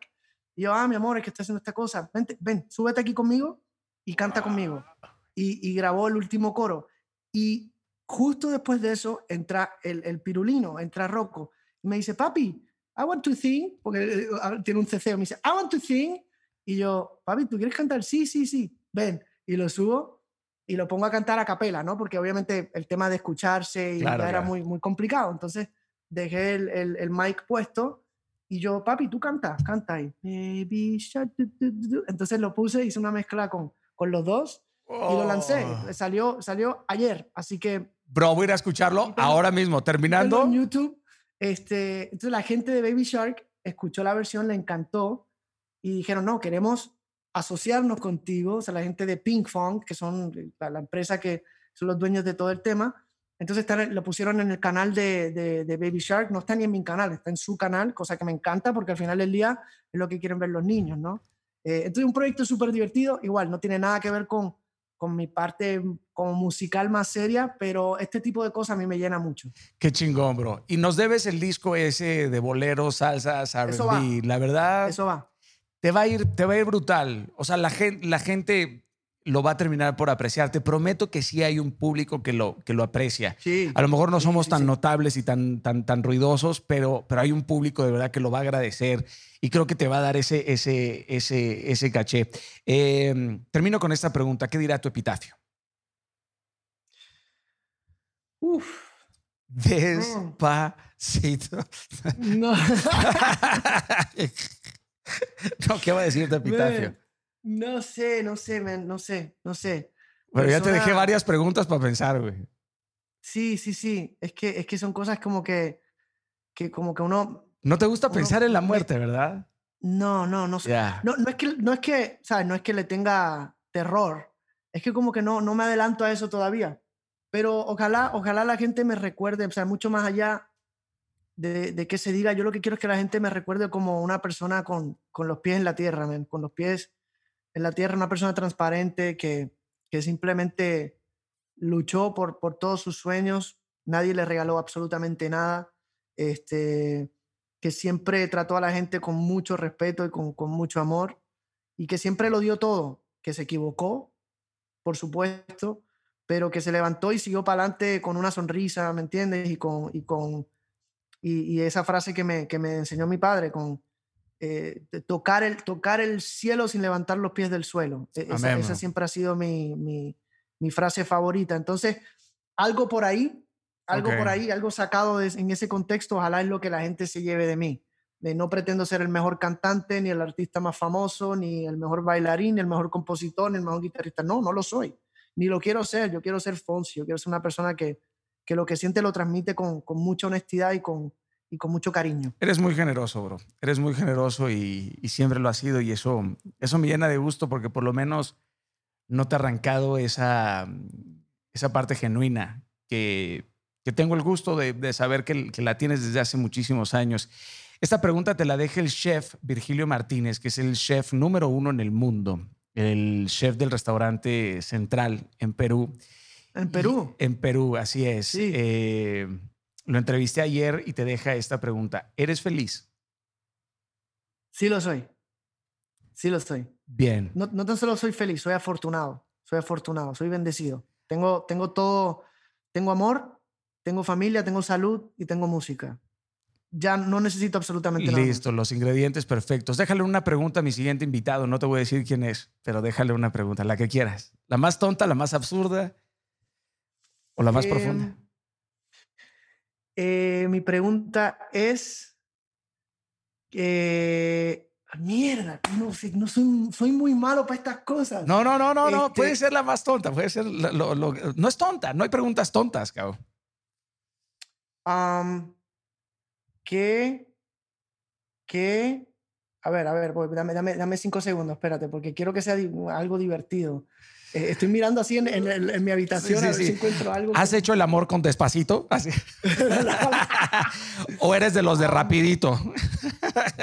a ver, ya, ya, que hiciste esa, esa, eso que no tiene... ¿Cuál fue, ¿Cuál fue la canción que escuchaste la última vez que hiciste el amor? Uy. Uy, uy, eso está bueno. Eso está. Está fuerte porque, no, porque depende a quién se lo preguntes. Claro, por supuesto. Eh, es muy probable que sea un presidente. si es un personaje. Eso es lo que iba a decir. Por favor, si es un personaje muy serio, cámbiame la pregunta. No, te bro. Doy, te doy libertad que la cambie.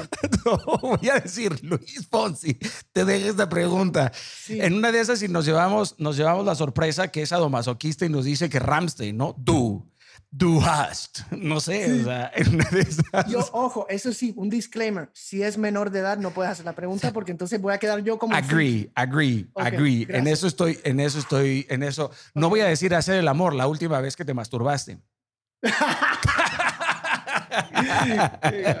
coño, coño, coño, no. Ay, brother, qué generoso eres. Gracias, Luis. Ha sido una delicia, una delicia, papito, platicar contigo. De verdad, que, que Dios te bendiga mucho, brother. Mucho, mucho, mucho, mucho, mucho. Te lo digo desde Gracias, aquí, man. desde lo más profundo de mi corazón. Eh, Eres muy afortunado, tienes una esposa no nada más bellísima, sino se ve que tiene un corazón gigantesco. Eh, has sido muy bendecido con los hijos que tienes, los padres que tienes, así que debes de estar eh, muy orgulloso de la vida que has construido. Puerto Rico debe de estar muy orgulloso de ti. Los latinos nos sentimos muy orgullosos, por supuesto, de ti y de lo que has logrado. Y sigue, por favor, brillando, brother. Y si no nos vemos en el éxito, pues nos vemos en lo eterno. No, papi, nos vamos a ver en París.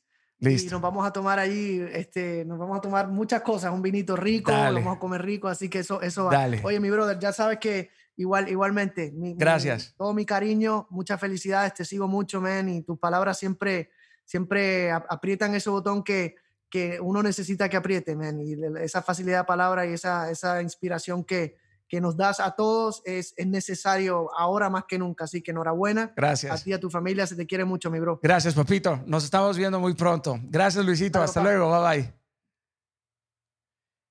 Wow. Ahí está Luisito. Caray. Gracias, gracias, Luis. Gracias, Luis. Gracias a todo su equipo que hizo posible esto. De verdad, eh, estuvo muy, muy buen rato. Eh, gracias a todos ustedes por seguir en Inquebrantables, por seguir formando parte de esta comunidad.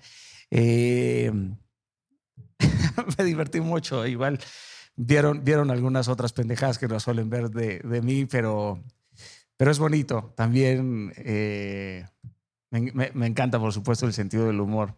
Eh, gracias, gracias Puerto Rico por tanto amor a todos los puertorriqueños.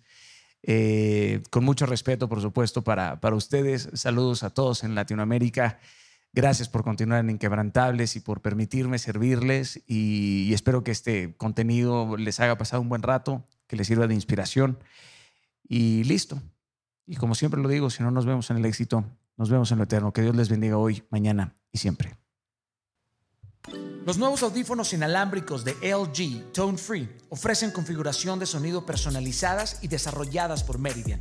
El innovador estuche de carga compacto UV Nano de LG proporciona hasta una hora de tiempo de uso después de una carga de tan solo 5 minutos. Son los primeros en el mundo que pueden desinfectarse a sí mismos. Tone Free by LG. Inmunotech, la ciencia de vivir mejor.